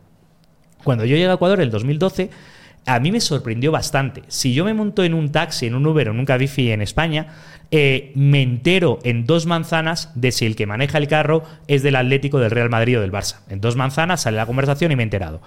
Cuando yo llegué a Ecuador, en dos manzanas me enteraba de si el conductor era correísta o anticorreísta. Porque estaba tan politizado cada aspecto de la vida social que todo de lo que se hablaba era siempre de lo mismo y era de esto. Y yo creo que lo más sano es que no se hable siempre de política. Ahora bien, también voy a decir lo contrario. El problema es que la izquierda está diciendo esa imbecilidad de lo personal es político, lo cual quiere decir no existe la vida privada y no existe nada personal, todo es eh, cuestión política que decimos, eso es comunismo, ¿no? El comunismo es el 100% de los asuntos, los trata el Estado, los tratamos en común, el anarcocapitalismo es el 0% de los asuntos, los tratamos en común. Entonces, eh, eso es comunismo, lo personal es político, y la izquierda ha llevado muchos años dándose batalla. Y la izquierda se ha sorprendido cuando de repente nos hemos levantado, como siempre, en reacción, por un lado los liberales, la derecha y los reaccionarios. Y hemos dicho, oye, somos parte de este debate. Estamos en esta sociedad. Y estoy harto que des por asumido que yo comulgo con ruedas de molino, que yo comulgo con las tonterías que me estás diciendo. Estoy harto de que estés politizando todos los aspectos de la vida, pero por politizar quiere decir que tú gritas lo que te da la gana y los demás no podemos decirlo porque no es políticamente correcto o porque no nos dejas decir. Y los demás no podemos tener opinión sobre si nos parece que el calentamiento climático es el peor problema de la humanidad o los demás no podemos tener opinión sobre si nos parece cómo se educa a nuestros hijos. Oye, no, estoy un poquito harta. Y el problema es que cuando llega la, la derecha no suele reaccionar, pero cuando reacciona, reacciona. O sea, cuando reacciona, reacciona. Y ahora estamos viviendo ese momento de reacción. Viene todo esto a decir, ¿Qué le deseo yo a una, a una clase mediero, que es una palabra que a mí me gusta mucho, pero parece que se usa como insulto, a un clase mediero latinoamericano? Lo primero que le deseo es que su mayor preocupación sea no estar interesado por la política. Tiene legítimo derecho a dedicar el mayor número de horas de su día posible a preocuparse por su trabajo, a preocuparse por su familia, a preocuparse por sus hobbies y a preocuparse por sus amigos. Tiene legítimo derecho a que en la barbacoa que haga con sus primos se hable de mil temas, de las canciones de la de lo que quiera, pero no se hable siempre y constantemente de política. Una vez dicho esto, si tú tienes un primo comunista pesado, que todos los tenemos, hay que quererles parte de la familia, y no hace caso cuando la abuelita dice, no discutáis de política, y ya llega un momento en que dices, pues voy a enterarme porque yo también quiero intervenir, porque no me gusta lo que digo, creo que hay muchísimos recursos online. Creo que tú puedes escuchar un montón de podcasts, un montón de tuiteros, un montón de, de, de YouTube que puedes ir escuchando. No creas que con escuchar uno una vez, o ni siquiera voy a decir que escuchándome a mí mismo, no, escuchar escuchando un montón, variedad, diversidad, y es tu labor y es tu responsabilidad formarte lo mejor que puedas en las horas que tengas. Pero recursos valiosos online para formarte los hay, entre otros, como estamos eh, eh, comprobando, este mismo podcast. Ahora, cuando te escucho, y te voy a adelantar una pregunta que te tenía más adelante, eh, encuentro un símil en algo que tal vez podríamos encontrar en un partido comunista chino. Voy a explicarme un poco.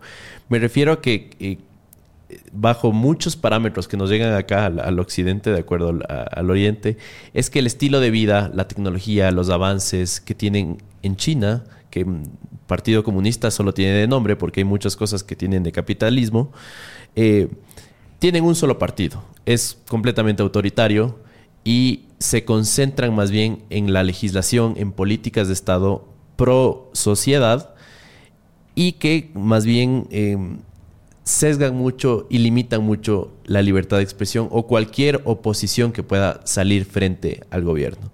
Entonces, más bien, quisiera que me comentes un poco cuál es tu postura y, si crees tú que este exitoso para muchas personas modelo chino es exitoso. Bajo este parámetro que tú dices, no deberían preocuparse tanto, más bien existe este caso.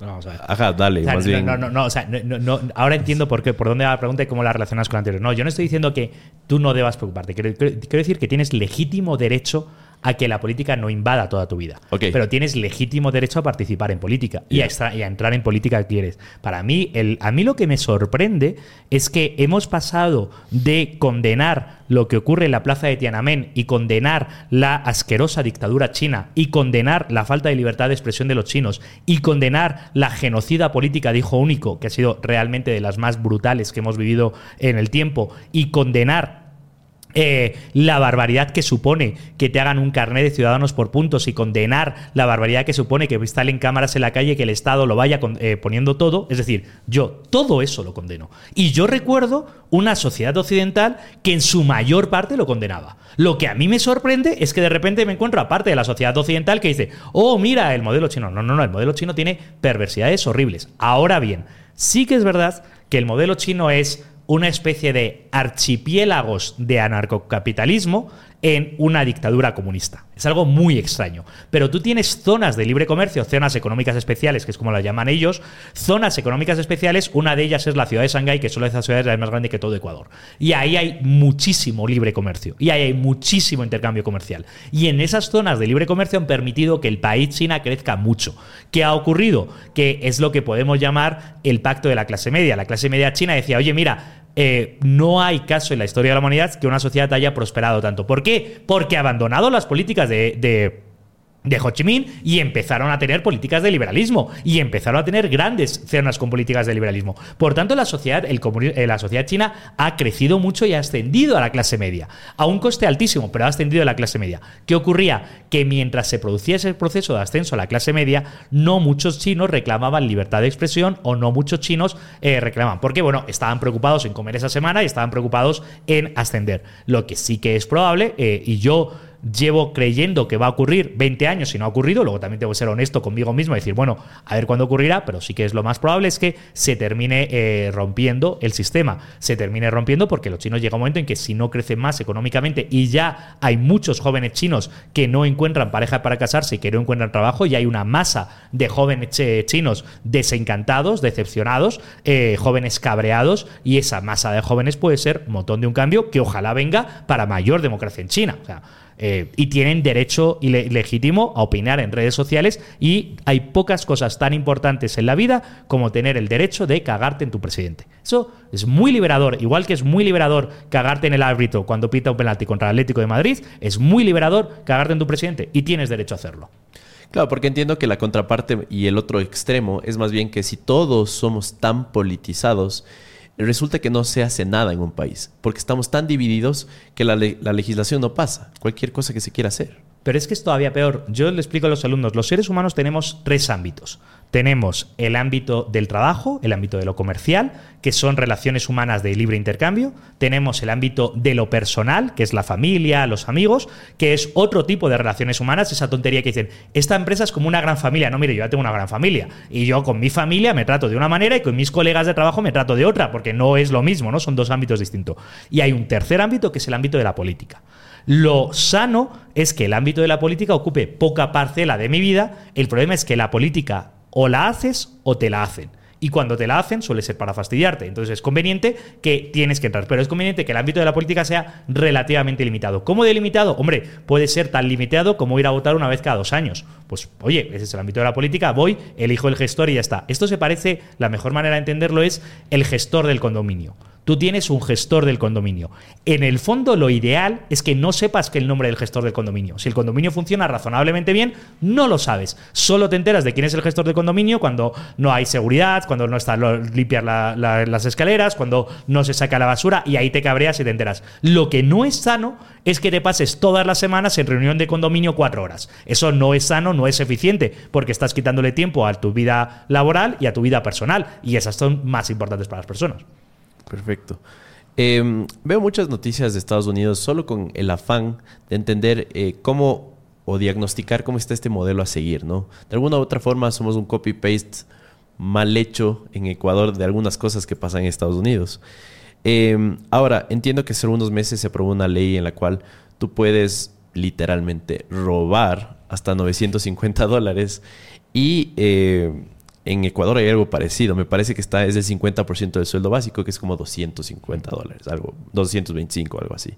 Entonces, quisiera entender cuál es la razón detrás de que un gobierno eh, tome este tipo de decisiones. Bueno, eso es en el estado de Progrelandia, ¿no? Eh, California, que es eh, Progreland, donde están tan siempre es el modelo para los progres. Oh, mira California, bueno, mira. Claro, porque yo me entero de eso y trato de leo y trato de entender, pero es como ¿Por qué? O sea, no, tiene sentido. Yo voy a intentar decir algunas cosas sorprendentes. En primer lugar, no tiene sentido a no ser que te metas en la mentalidad de esta gente que está intentando destruir el legado de la tradición occidental, que tiene un objetivo explícito para eh, no admirar lo que ha ocurrido en la tradición occidental y destruir los derechos humanos, los derechos humanos entendidos como vida, libertad y propiedad, como lo que realmente es intrínsecamente mío por derecho natural, o si creemos en Dios, porque Dios nos lo ha otorgado. Entonces, esta gente que, que, pretende atentar contra esto. Y evidentemente, atentando contra el derecho de propiedad privada de los comerciantes, estamos haciendo. El discurso es, oh, pobrecito delincuentes, oh, pobrecito,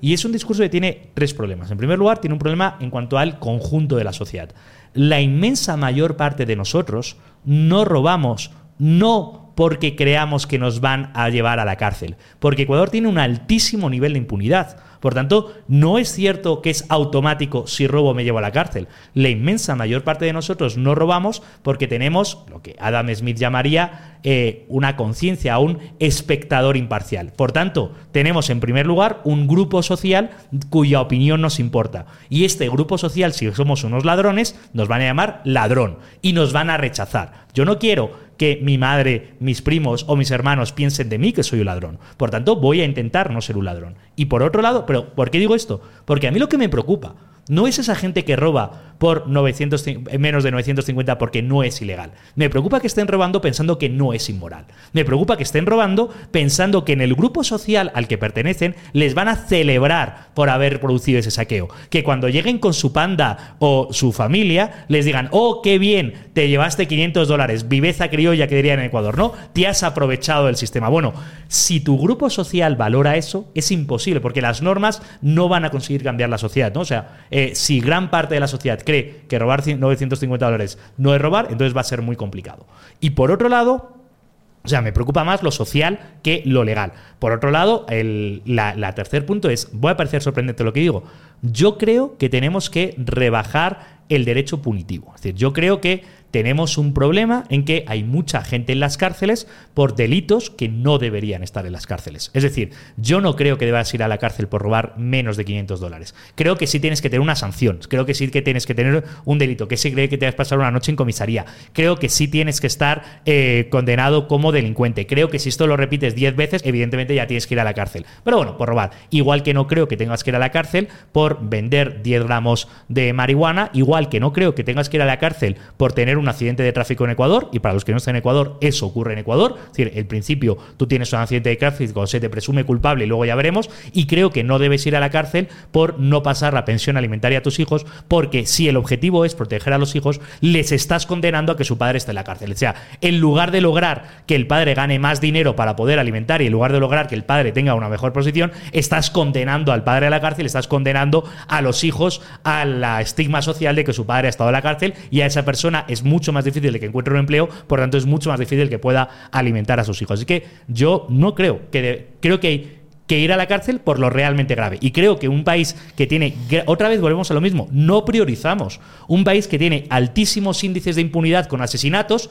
tiene las cárceles llenas por delitos que yo voy a considerar menores o que no deberían ser eh, penados con prisión. Y creo que tenemos que hablar de esto en sociedad. Ahora, eh, te, hice esta pregunta porque claramente dije modelo a seguir. Entonces, el ejercicio que quiero hacer, ampliando un poco más la pregunta, es que si tú buscas en Twitter hoy por hoy Estados Unidos, te van a salir tres noticias que son las más importantes. Saqueos, eh, fentanilo, crisis de, esta droga, y eh, migrantes malandros haciendo desastres en Nueva York. Es básicamente como los tres entonces, justo, Estados Unidos es para muchos un modelo a seguir por muchos éxitos, de, eh, éxito económico y muchas variables económicas, pero asimismo, esto es lo que nos llega acá. Entonces, ¿qué están haciendo mal en Estados Unidos? Y nosotros tenemos que ser muy precavidos al tema de, en el tema de legislación. Muy buena pregunta, porque creo que también tenemos que tener en cuenta, o sea, yo considero que hay graves problemas, y voy a llamar morales, en la sociedad de Estados Unidos. Pero no podemos perder de vista una cosa.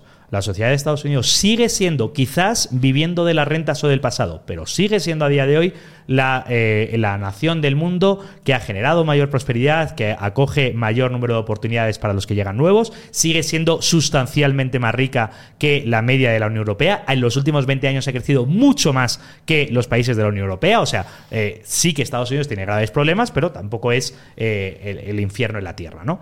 Ahora, ¿Qué sí tenemos que ver? Yo en todo lo que tú me dices veo falta de orgullo por los valores tradicionales y orgullo en defensa de lo que nos ha hecho grandes. Es decir, como no tenemos conocimiento de cultura, de como no tenemos conocimiento de la historia, parece que todo lo que está ahí está dado. Parece que toda esa riqueza está ahí porque nos la merecemos. Llevamos a los jóvenes norteamericanos a college donde no les enseñan cómo el esfuerzo y el capitalismo ha creado toda esa riqueza de lo que ahora están disfrutando. Y como no se les ha enseñado, llegan al mundo dando por asumido que todo tiene que estar ahí. Y que Estados Unidos es un lugar horrible. De hecho, es llamativo porque la generación que mejor vive de la historia con muchísima diferencia son los jóvenes de ahora. En niveles de violencia, en niveles de educación, en niveles de cultura, en niveles de acceso a la información, en niveles de nutrición, lo que quieras. Viven mejor que nunca. Sin embargo, ellos creen que viven en el peor de los mundos posibles. Ellos creen que viven en una época horrible, ¿no? Eh, están empeñados en qué horror, qué mal va todo, eh, va a llegar el apocalipsis ya mismo porque todo está fatal. Eh, bueno, entonces en esa falta de aprecio al orgullo y a lo propio está generando todos estos problemas. Eh, pero también es verdad que veo lo contrario, yo lo estaba hablando, veo la reacción, veo que ya va viendo cada vez más jóvenes y especialmente los más jóvenes que dicen, oye, no, oiga, yo estoy muy orgulloso de ser norteamericano, estoy muy orgulloso de lo que hemos logrado, eh, quiero lograr más riqueza, no quiero que me roben mi propiedad, no creo que me controlen los reventantes, no creo que me metáis miedo. O sea, también está ocurriendo lo contrario. Y creo que lo que tenemos que aprender nosotros es estar orgullosos de lo que somos. Claro, porque yendo a la parte, a la tercera parte de lo que te conté, que es estos eh, migrantes malandros, ojo, no todos los migrantes son malandros. ¿Todos los migrantes son malandros? Eh, ¿Hay migrantes malandros? Sí. ¿Todos los migrantes malandros? No. Exacto.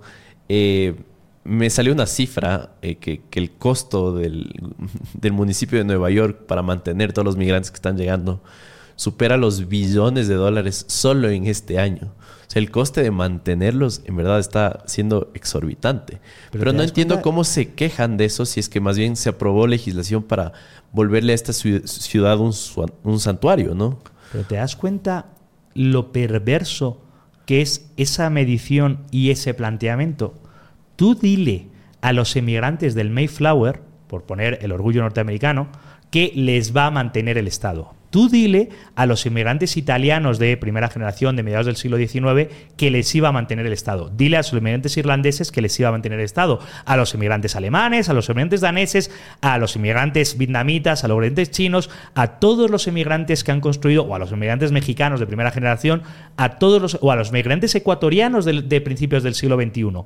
Diles a todos ellos, por cierto, ya que he nombrado a los ecuatorianos, lo tenemos muy fácil. Son ecuatorianos, son compatriotas y hay más de, bueno, no, sé los cifras, pero vamos, más de medio millón en New Jersey, probablemente hay, ¿no? Podríamos comprobar el dato.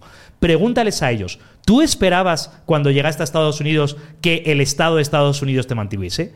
¿Hubo alguna noticia que dijo cuál era el coste de mantener a los inmigrantes ecuatorianos en principios de los años 2000 para el municipio de Nueva York o de New Jersey, que es donde se instalaron masivamente? No, porque ninguno de ellos llegaba allí dando por asumido que les tenían que dar dando. Llegaban allí dando por asumido que tenían que encontrar un trabajo lo antes posible para prosperar. Y hay decenas, cientos, miles de historias encomiables de prosperidad y de éxito de los inmigrantes ecuatorianos. Ya digo, de todas las demás naciones también los hay, pero de los ecuatorianos los tenemos cerca. El mero hecho de que todo el discurso lo estemos dando en función de cómo los mantenemos es profundamente perverso. Oiga, es que esta gente, y además es profundamente perverso para ellos. Esta gente es digna y esta gente es libre. Por tanto, no requieren, no son ni minusválidos, ni ancianos, ni menores de edad. Estamos hablando de gente digna y libre. Por tanto, no tienen que reclamar que les mantenga nadie tienen que reclamar vivir en una economía que dé oportunidades económicas para poder prosperar, algo completamente distinto. Y si todo el cálculo lo hacemos en base a unos políticos demócratas que dicen, no, pobrecito, es la mirada, la mirada de pobrecito, la mirada de que es la que te minusvalora a ti, el que es mirado con esa mirada es el que llega a ser minusvalorado, ¿no? Oh, pobrecito, te voy a alimentar y al final que creas que te están alimentando, no te dan incentivos para trabajar, no te dan oportunidades y te conviertes en un problema porque te crees que tienes derecho a que te den dando. O sea, todo el planteamiento es profundamente perverso. Yo no soy contrario a la emigración, soy contrario a la idea asistencialista de la emigración, que es algo completamente distinto. Perfecto. Eh, por ahí hay algunos retos mundiales, ¿no? Desde hace algunos años he escuchado este discurso de la sobrepoblación. Pero yéndome a una página de Twitter que se llama World of Statistics, es, una página verificada en la cual se puede confirmar prácticamente cualquier cifra. Te voy a decir eh, el, la cantidad de habitantes que se ha disminuido en el último año, eh, solo el último año, ¿ya? Para que tengas una, idea, en Ucrania eh, están, la, población acaba de bajar 3 millones de habitantes. En Japón, 657 mil. En Rusia, 268 mil. En China, 215 mil. En Italia, 166 mil. Y bueno, la lista es larga. Puedo continuar. Minutos, ¿ya? Pero quisiera, desde una perspectiva de un economista, ¿cuáles son estos retos globales que vamos a enfrentar al que, por ejemplo, la gente ya no quiere tener hijos? ¿Y cómo esto afecta a la economía? Porque el tener un hijo le mueve la economía en todos los aspectos posibles. Me, llama mucho la atención cómo planteas la pregunta. En primer lugar, yo soy humanista. orgullosamente humanista. Y yo creo que los seres humanos tenemos alma. Por tanto, cada vez que se produce un nacimiento, me alegro. Y cada vez que se produce una muerte, me entristezco. En la página del INEC de Ecuador es muy divertido porque tienen un contador de nacimientos y muertes en directo. No sé si a lo mejor Erika nos puede ayudar a buscar cómo están ahora mismo. Eh, y yo pongo, la, eh, pongo el contador y cuando, se, cuando nace un nuevo ecuatoriano, ¡bien! Y cuando muere un nuevo ecuatoriano, ¡oh! ¡bien! ¡oh! Porque eh, que nazca alguien nuevo es bueno. La mera palabra que tú has utilizado, que es sobrepoblación, ¿sobre con respecto a qué? Con ¿Cuál es el óptimo de población? ¿Cuántos deberíamos ser? A mí... Supongo que proviene más bien de una aceleración de la población, pero que no es una aceleración, más bien es una desaceleración del crecimiento poblacional. en, o sea, en términos... Vamos a ver Sobrepoblación es una palabra que ya tiene connotación, ya tiene una valoración, porque sobrepoblación parece que hay más población de la que debería haber. Es profundamente perverso. Eh, yo creo que habla más población. Yo creo que en realidad vivimos en infrapoblación, porque cada nuevo nacimiento me voy a alegrar, cada nueva muerte me voy a entristecer. De hecho, hay una frase muy bonita que es esa que decía el maestro Huerta de Soto, creo que la citas de Hayek, pero estoy seguro, que dice: solo tenemos dos opciones, o ser muchos y ricos o pocos y pobres. Los cavernícolas eran muy pocos y miserablemente pobres. Ahora somos muchos más y más ricos. ¿Por qué? Porque cada ser humano vivo aporta. Cada uno de nosotros tenemos más eh, riqueza, más originalidad, más creatividad. Podemos comerciar, generamos masa crítica para producir más barato por volumen. Es decir, es bueno que haya más seres humanos. Y a mí lo que me preocupa, eh, y ahora voy a refutar la parte económica de la propuesta, pero lo que, de, la pregunta, pero es que lo que me preocupa es que la pregunta se plantea en términos económicos.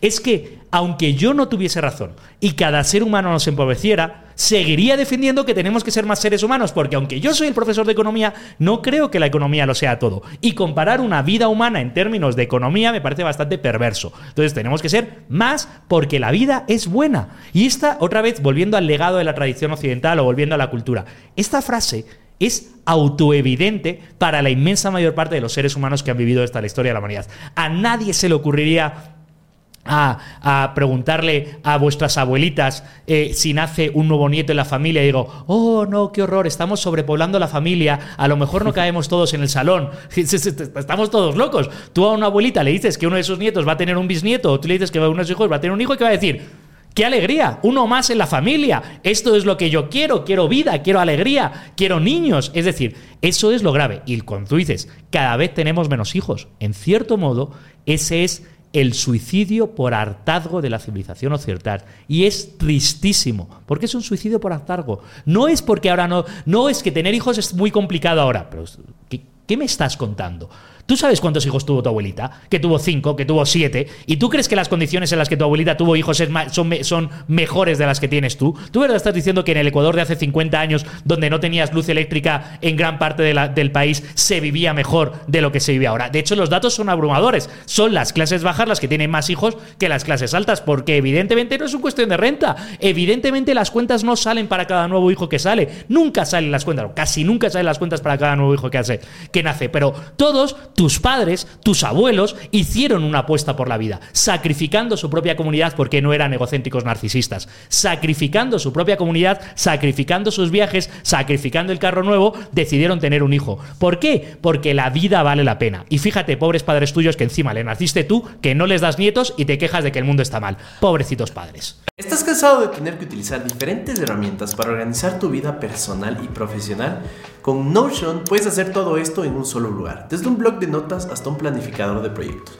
Notion lo tiene todo. ¿Tienes un equipo? Notion es perfecto para trabajar en equipo. Con herramientas de colaboración en tiempo real, puedes compartir tus ideas y dar seguimiento al progreso de tu equipo en un solo lugar. ¿Necesitas personalizar tu espacio de trabajo? Notion te permite personalizar cada página para que se adapte a tus necesidades. Agrega tablas, listas, galerías y más. Todo en un solo lugar. ¿Quieres estar al tanto de tus tareas y proyectos? Notion te permite establecer recordatorios y fechas límite para que nunca te pierdas algo importante. Notion es la herramienta todo en uno que necesitas para organizarte y ser más productivo. Y ahora tiene inteligencia artificial, que funciona más o menos como ChatGPT pero con esteroides. Pruébalo hoy y descubre todo lo que puedes hacer. Si te estás preguntando cómo empezar con Notion hoy mismo, te vamos a dejar un enlace como comentario fijado y en la descripción para que puedas registrarte y comenzar a organizar tu vida hoy mismo. Me callo y permito que sigan viendo este increíble contenido, pero aprovecha Notion hoy mismo. Abajo. Te cuento que creo en la familia, quiero tener hijos, pero más bien es un discurso que se está compartiendo en el resto de personas de mi edad. Porque yo, yo escucho y tienen un discurso muy individualista que respeto, pero al mismo tiempo al nivel global no comparto, porque como ves las cifras, son cifras exactas. Y de hecho solo hay 10 países en Europa que han aumentado su población. Y adivina por qué. Por la inmigración. Por la migración de Ucrania. La, inmigración de Ucrania o en el caso de España, la migración de, marroquíes que van. Yo, en primer lugar, has dicho que quieres tener hijos. Está aquí tu novia a la que no has mirado los ojos para decírselo, pero vamos a decirlo. mirándole a los ojos, me alegro mucho eh, y espero que crezca pronto la familia. Me alegraré mucho. Probablemente harás menos podcast. Pues probablemente. Probablemente. Porque tendrás otras cosas por hacer. Sí. ¿Qué vale más, un podcast nuevo o una vida nueva? claro, no hay, no hay, no hay donde perderse, ¿no? Sí, eh, completamente. O sea, y, de hecho lo que quiero evidenciar, y estoy de tu lado, es que justo este contador de la muerte y la vida se está acelerando el de la muerte. Eso es, se están muriendo más. Ahora ya estamos, por me falta decirlo en términos económicos, ahora estamos entrando en la parte asintótica horizontal de la curva. Es decir, ya no estamos en la parte de aceleración de la población, sino estamos mucho más bien en la parte asintótica de la curva. Ya estamos estabilizando el nivel de población. Si no me equivoco, todavía no somos 8.000 millones de personas, creo que estamos en torno a los 7.700 millones. Eh, no sé también si podemos comprobar el dato. Sí, eh, eh, eh lo puedes revisar. Entiendo que se desaceleró. justo los datos del INE mostraron una desaceleración. Bueno, de ser más de desaparecieron un millón de ecuatorianos, un millón cien mil. Eh, buen punto.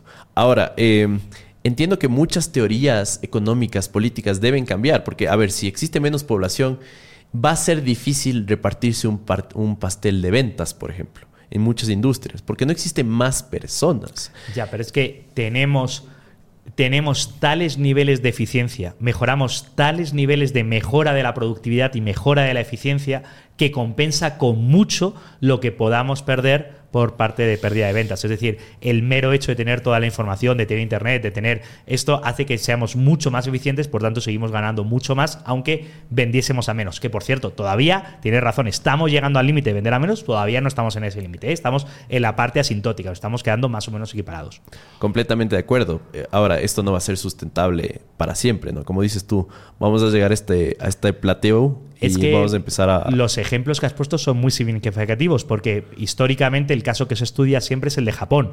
Japón es una sociedad que es muy rica, pero es una sociedad que tiene muy pocos hijos, que ya lleva décadas teniendo muy pocos hijos y además es una sociedad muy contraria a la inmigración. Japón no admite apenas inmigración, es una sociedad insular, o sea, es una isla, entonces son muy especialitos, por tanto no les convence mucho lo de traer inmigración. Luego lo junta todo, eh, pero ¿Se puede vivir como Japón? Sí, probablemente se pueda vivir como Japón. Es decir, probablemente podemos tener una sociedad que cada vez es más anciana, que tiene grandes niveles de calidad de vida, pero claro, también podemos hablar del otro. Y como latinos tenemos que hablar del otro. Tenemos que hablar de la soledad en Japón, tenemos que hablar de los divorcios en Japón, tenemos que hablar de los suicidios en Japón. Tenemos también, eso es parte de la realidad japonesa, en una sociedad atomizada en la que no tienes familia. Y ojo, yo soy liberal y yo quiero defender mucho, cada uno tiene perfecto derecho a tener los hijos que quiera, a tener la familia que quiera y yo soy muy partidario de que cada uno tenga y haga lo que le dé la real gana con su vida. Lo que no soy partidario es que me intenten imponer un discurso social en que, oh, qué horror, tenemos que tener menos hijos porque el calentamiento climático, el mundo se va a acabar, oh, qué horror, tenemos que tener menos hijos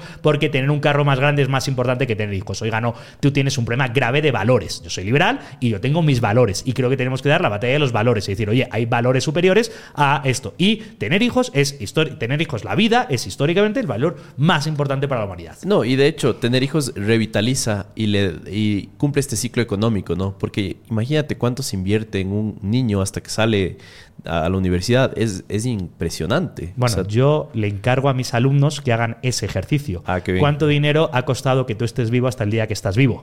Normalmente los hijos se quedan absolutamente alucinados y lo único que hacen es darle un beso a sus padres y decirle gracias papá. Nunca les explican por qué, porque como vean la cifra de los padres, creo que se van a llevar las manos a la cabeza y van a decir, tú dices que los hijos son una inversión. Lo siento porque sé que estás, eh, eh, que tenéis la ilusión de tener hijos. Los hijos son un gasto son pura y simplemente un gasto de tiempo, energía, dinero y de por vida. Los hijos te van a compensar dentro. Si fuese una inversión, quiere decir que dentro de 20 años te empezarán a pagar a ti. Y tiene la obligación de retornarte, que no es así. Y no lo va a hacer.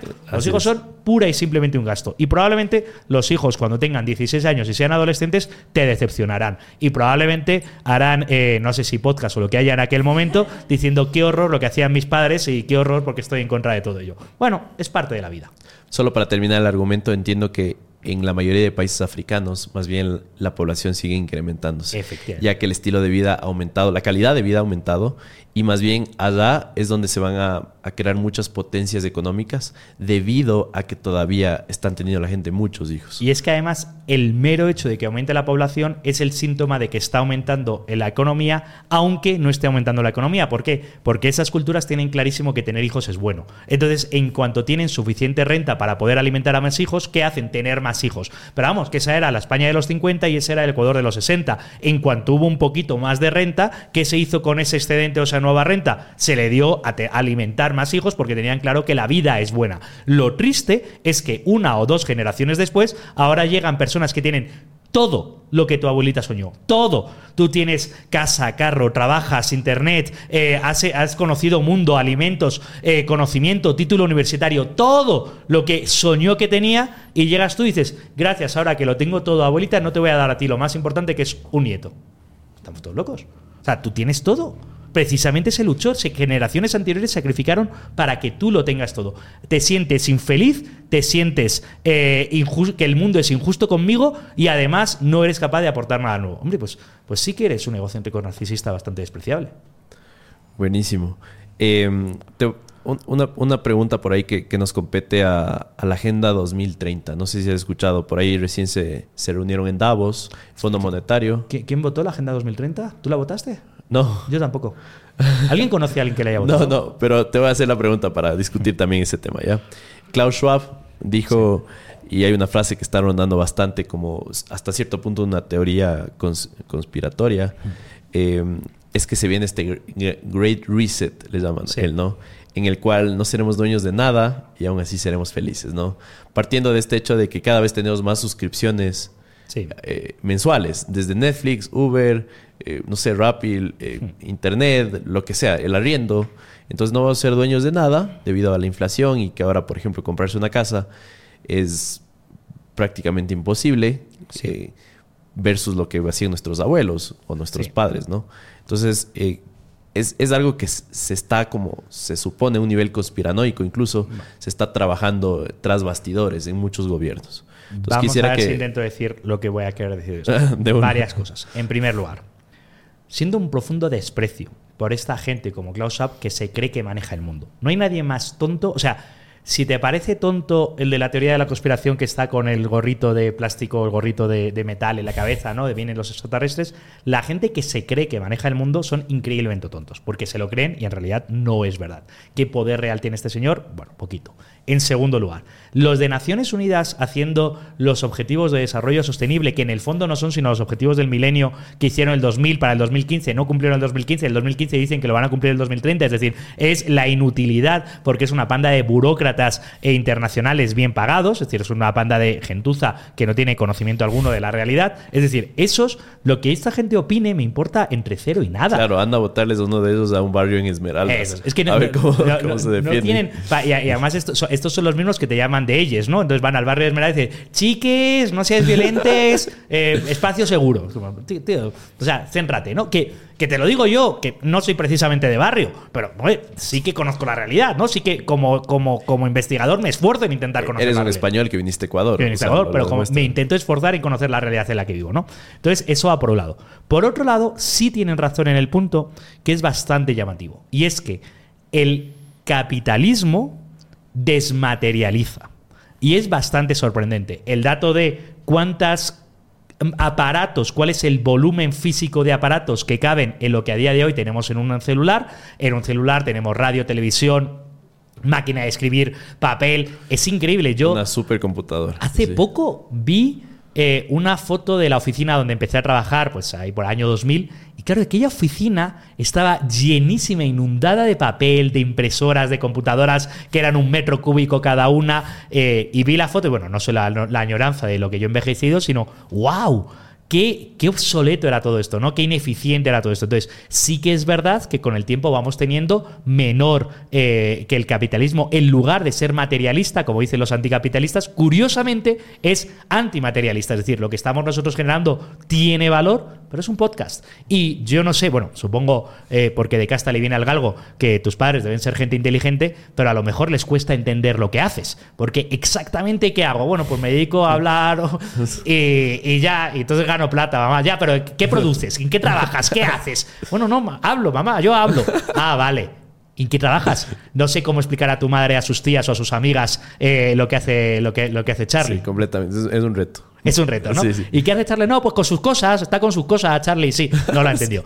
Y porque ese mundo desmaterial, porque este mundo no es material, estamos generando valor añadido a través de alguien que le dé a play a la plataforma. Este mundo desmaterial sí que es verdad que está existiendo y sí que es verdad que es positivo porque es más cómodo. Es más cómodo la casa y la vida en la que vivimos ahora que la que teníamos antes. Ahora, ¿eso quiere decir que tenemos que evitar que haya propiedad privada? No, por ejemplo, yo no soy nada, no, no me gustaría, ni siquiera me gustaría tener propiedad privada de un carro. Yo veo los modelos que hay ahora mismo en España, pues que puedes ir al carro y lo coges con la tarjeta y te montas en cualquier carro, los mueves unos kilómetros y lo vas. No me gusta tener un carro porque el nivel de problemas que te da de las llantas, del esto, del seguro es muy alto, pero sí me gustaría tener una casa. Una casa es un bien propiedad para legar a la siguiente generación. Entonces, eh, que sea más fácil vivir sin propiedad de las cosas, no, no, no tenerlas, no quiere decir que tengamos que impedir a los ciudadanos que las tengan. Es completamente distinto. Tienes que tener la libertad de elegir, pero sí que es verdad que es cómodo. Ok. Em, ya, ya, para ir terminando, tengo un par de preguntas más. Eh, ¿Crees que la inteligencia artificial te va a reemplazar a un nivel como, como abogado, como economista? No, por supuesto que no. Eh, me llama mucho la atención, fíjate, el mismo tono en el que haces la pregunta, porque vivimos en la generación del miedo y son poco valientes. Tenemos una generación de gente poco valiente. Aquí quiero nombrar a mi amigo Antonini Jiménez con eh, eh, eh, liberofobia, ¿no? que tiene miedo a la libertad. ¿no? sí que existimos, sí que es una generación poco valiente. Tú imagínate otra vez en la generación de tus padres o de tus abuelos, cuando surgió, yo qué sé, los computadores. Bueno, este es el ludismo, por cierto. El ludismo es un movimiento del siglo XIX que cuando surgieron los telares dijeron, oh, qué horror, los telares van a quitar el empleo a los trabajadores, destruyamos los telares. Eran los primeros comunistas violentos, ¿no? De los primeros comunistas violentos. Entonces, eh, esta idea de que ahora surge una nueva tecnología y lo lógico, lo normal, lo que yo siento como humanista que cree la humanidad es, wow, ¡Qué maravilla! Me va a robar un montón de procedimientos burocráticos. Ojalá los ineptos del SRI se enteren de que existe la inteligencia artificial y ya no puedo, tengo que, facturar y dedicar una tarde entera en facturar, lo puedo hacer automáticamente por la inteligencia. Ojalá me sirva para mejorar la vida. Y dice, no, pero te va a sustituir como profesor. ¿De verdad crees? ¿De verdad crees que mi trabajo como profesor consiste únicamente en repetir lo mismo que dice un libro de texto y en corregir unos ensayos que ni siquiera hacen los alumnos, que es copia y pega y que lo puede corregir una inteligencia artificial? Porque aquí la cuestión importante es, si tu trabajo lo puede sustituir una inteligencia artificial, te mereces que tu trabajo lo sustituya una inteligencia artificial y que pierdas tu trabajo. Charles, ¿Tú de verdad crees que esta entrevista la podría haber hecho igual una inteligencia artificial? ¿Tú de verdad crees que tú no has añadido nada de valor? Eh, o sea, por el momento no. Yo, es que eh, ya entramos en otro campo, ¿no? En justo estos eh, lenguajes, modelos de lenguaje largos, gigantes, eh, todas estas teorías de a dónde podría llegar la inteligencia artificial. Pero a corto, mediano, incluso a largo plazo, creo que no. De hecho, aún así, aunque una inteligencia artificial fuese capaz de hacer una entrevista como esta, si lo puede hacer una, lo pueden hacer todas.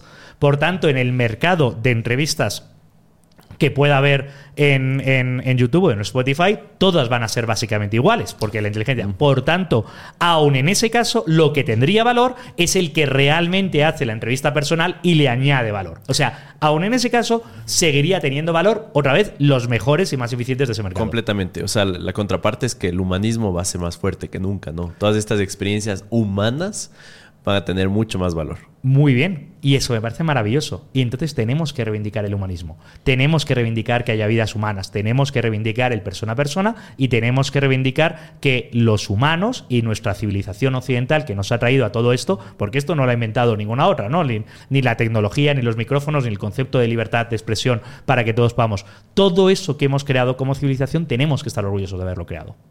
Perfecto. Em, ¿Hay algo que compartas de la izquierda, alguna propuesta, algo de su ideología, alguna cosa en lo cual sobre la mesa podrías decir, va, podemos podemos conversarlo? Muy buena pregunta y me parece muy, que, que muy honesta, ¿no?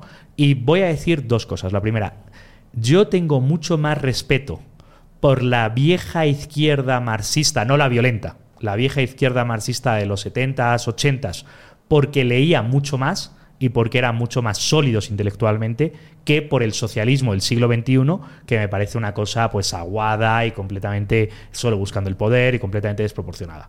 Ah, entonces sí que hay viejos pensadores marxistas de los 70 o así, o de los 80, que respeto y a los que valoro y a los que sí que tengo. Y también valoro porque además lo valoro incluso a un nivel como personal, o sea, es algo que produce ternura, eh, esa cierta preocupación de las izquierdas por el buenismo porque vamos a preocuparnos por los más débiles. Es decir, entiendo ese punto. Yo creo que las izquierdas muchas veces pecan de confundir el corto plazo y el largo plazo. Es decir, ellos ven pobreza y en lugar de pensar cómo generar riqueza para solucionarlo en el medio plazo, piensan cómo les vamos a dar un subsidio para que dejen de ser pobres. Y en eso, algunos de los de izquierdas, por juventud o por eh, ingenuidad, pues oye, valoro esa, esa, esa pretensión de bondad. No en los dirigentes, porque ya se les presupone, pero sí en gran parte de las bases esa pretensión de bondad, ¿no? De ahí un problema, vamos a solucionarlo. Bueno, probablemente si tú das un subsidio vas a empeorar el problema y va a ser mucho peor, deberías hacer lo contrario, que es generar riqueza en el medio y en el largo plazo. En ese sentido, hay una dicotomía. Las soluciones de la izquierda suelen funcionar en el corto plazo, las de los liberales o de la derecha en el largo plazo. Eh, y entiendo que esa empatía, pues lo valoro, es decir, la entiendo y la valoro. Perfecto. Y ya para terminar, justamente te cuento que, y para toda la gente, siempre que tengamos cierto tipo de postura, voy a traer un invitado de la otra postura. Porque todavía creo que la gente tiene esta capacidad de discernir y que eh, las entrevistas hablen por sí solas. ¿Me explico? Sería mucho más interesante a, futuro hacer debates, me gustaría muchísimo, pero al mismo tiempo entiendo que el tener debates eh, cuando la realidad afuera sigue estando igual, probablemente es, un valor que es discutible. Ahora, la pregunta proviene justamente del, siguiente... Ah. Y al final tú también vas a poder postularte una pregunta, ¿no? Dice, ¿por qué si toda la evidencia estadística histórica, Beiroch, Paul, 1993, demuestra que todos los países actualmente desarrollados llegaron a hacerlo con fuertes políticas proteccionistas, que llegaban a establecer cuotas e incluso a prohibir importaciones, los libertarios proponen en el Ecuador hagan exactamente lo contrario. Creo que ya discutimos un poco de esto también en el podcast, sin, sin querer queriendo. Em, estoy tomando en cuenta también que no existe en la historia ni un solo país que haya pasado de subdesarrollado a desarrollado tras firmar un tratado de libre comercio en las condiciones actuales. Y, ahora, también en, tu defensa, siento que ser una pregunta como con cierto espacio para buscarla y plantearla, tal vez debía habértelo dicho antes, ¿no? Bueno, eh, es que estoy empezando a, a ver si vamos por orden. Toda la pregunta está llena de falacias. A ver si empezamos por orden. En primer lugar, yo siempre he intentado argumentar, incluso cuando argumentaba de la vida, en términos de derecho humano. Entonces, o derecho natural, o lo que es justo para los seres humanos. Yo digo, ¿es justo que yo viviendo en Ecuador tenga que pagar más del 50% más por comprarme un celular de lo que tiene que pagar en Colombia o en Perú o en España? Porque yo tengo la oportunidad de viajar a España y comprarme el celular en España que me sale mucho más barato. Pero la señora de la limpieza no. Y la señora de limpieza está pagando 200 dólares por un celular que en Colombia o en Perú o en España le va a costar 100 o 150. ¿Ha mejorado eso la industria del celular en Ecuador? No, porque esa industria naciente es un aborto. Ni está ni se la espera. ¿Ha mejorado eso la calidad de vida de los ecuatorianos? No, la está entorpeciendo. La idea de que yo, que soy asesor del ministro, soy asesor del presidente, te voy a decir a ti lo que puedes comerciar o lo que no puedes comerciar es entender que los ciudadanos somos súbditos de los arbitrios de engreídos academicistas bastante estúpidos. Porque además, los datos presentados son o una falacia o completamente falsos. ¿Es cierto que Estados Unidos, durante la época de crecimiento que tuvo, tenía barreras arancelarias? Sí. Pero Estados Unidos, durante el siglo XIX, tenía cientos de miles de kilómetros cuadrados por conquistar y era inmenso. Es decir, no tiene el mismo efecto para empobrecernos si ponemos barreras de libre comercio solo en Ecuador, solo en Quito, en el barrio de la Floresta o en esta calle. Si en esta calle cerramos y, ponemos barreras al libre comercio, esta calle sería pues, eh, paupérrimamente pobre al día siguiente, porque no produce casi nada de lo que tiene. Si tú tienes un, un subcontinente como Estados Unidos, te puedes permitir el lujo de poner barreras porque eres tan grande que comercias entre el norte y el sur. De hecho, ese comercio, esas discrepancias de comercio, son en gran parte la explicación de la guerra civil de Estados Unidos. En siguiente lugar, Ningún país ha crecido solo por firmar tratados de libre comercio. ¿Y quién dice esa tontería? De, para crecer los países lo que se necesita hacer es otorgar libertad a los ciudadanos para que puedan prosperar. No, no hay ninguna medida milagrosa que va a hacer que quiera. La pregunta es, ¿los países que tienen más libre comercio tienden a crecer más rápidamente y mejor que los que no tienen libre comercio? Y la respuesta es sí. No hay ningún tratado de libre comercio milagroso, pero sí hay tratados de libre comercio. Pregunta, ¿Colombia y Perú eh, y México han crecido más en los últimos años?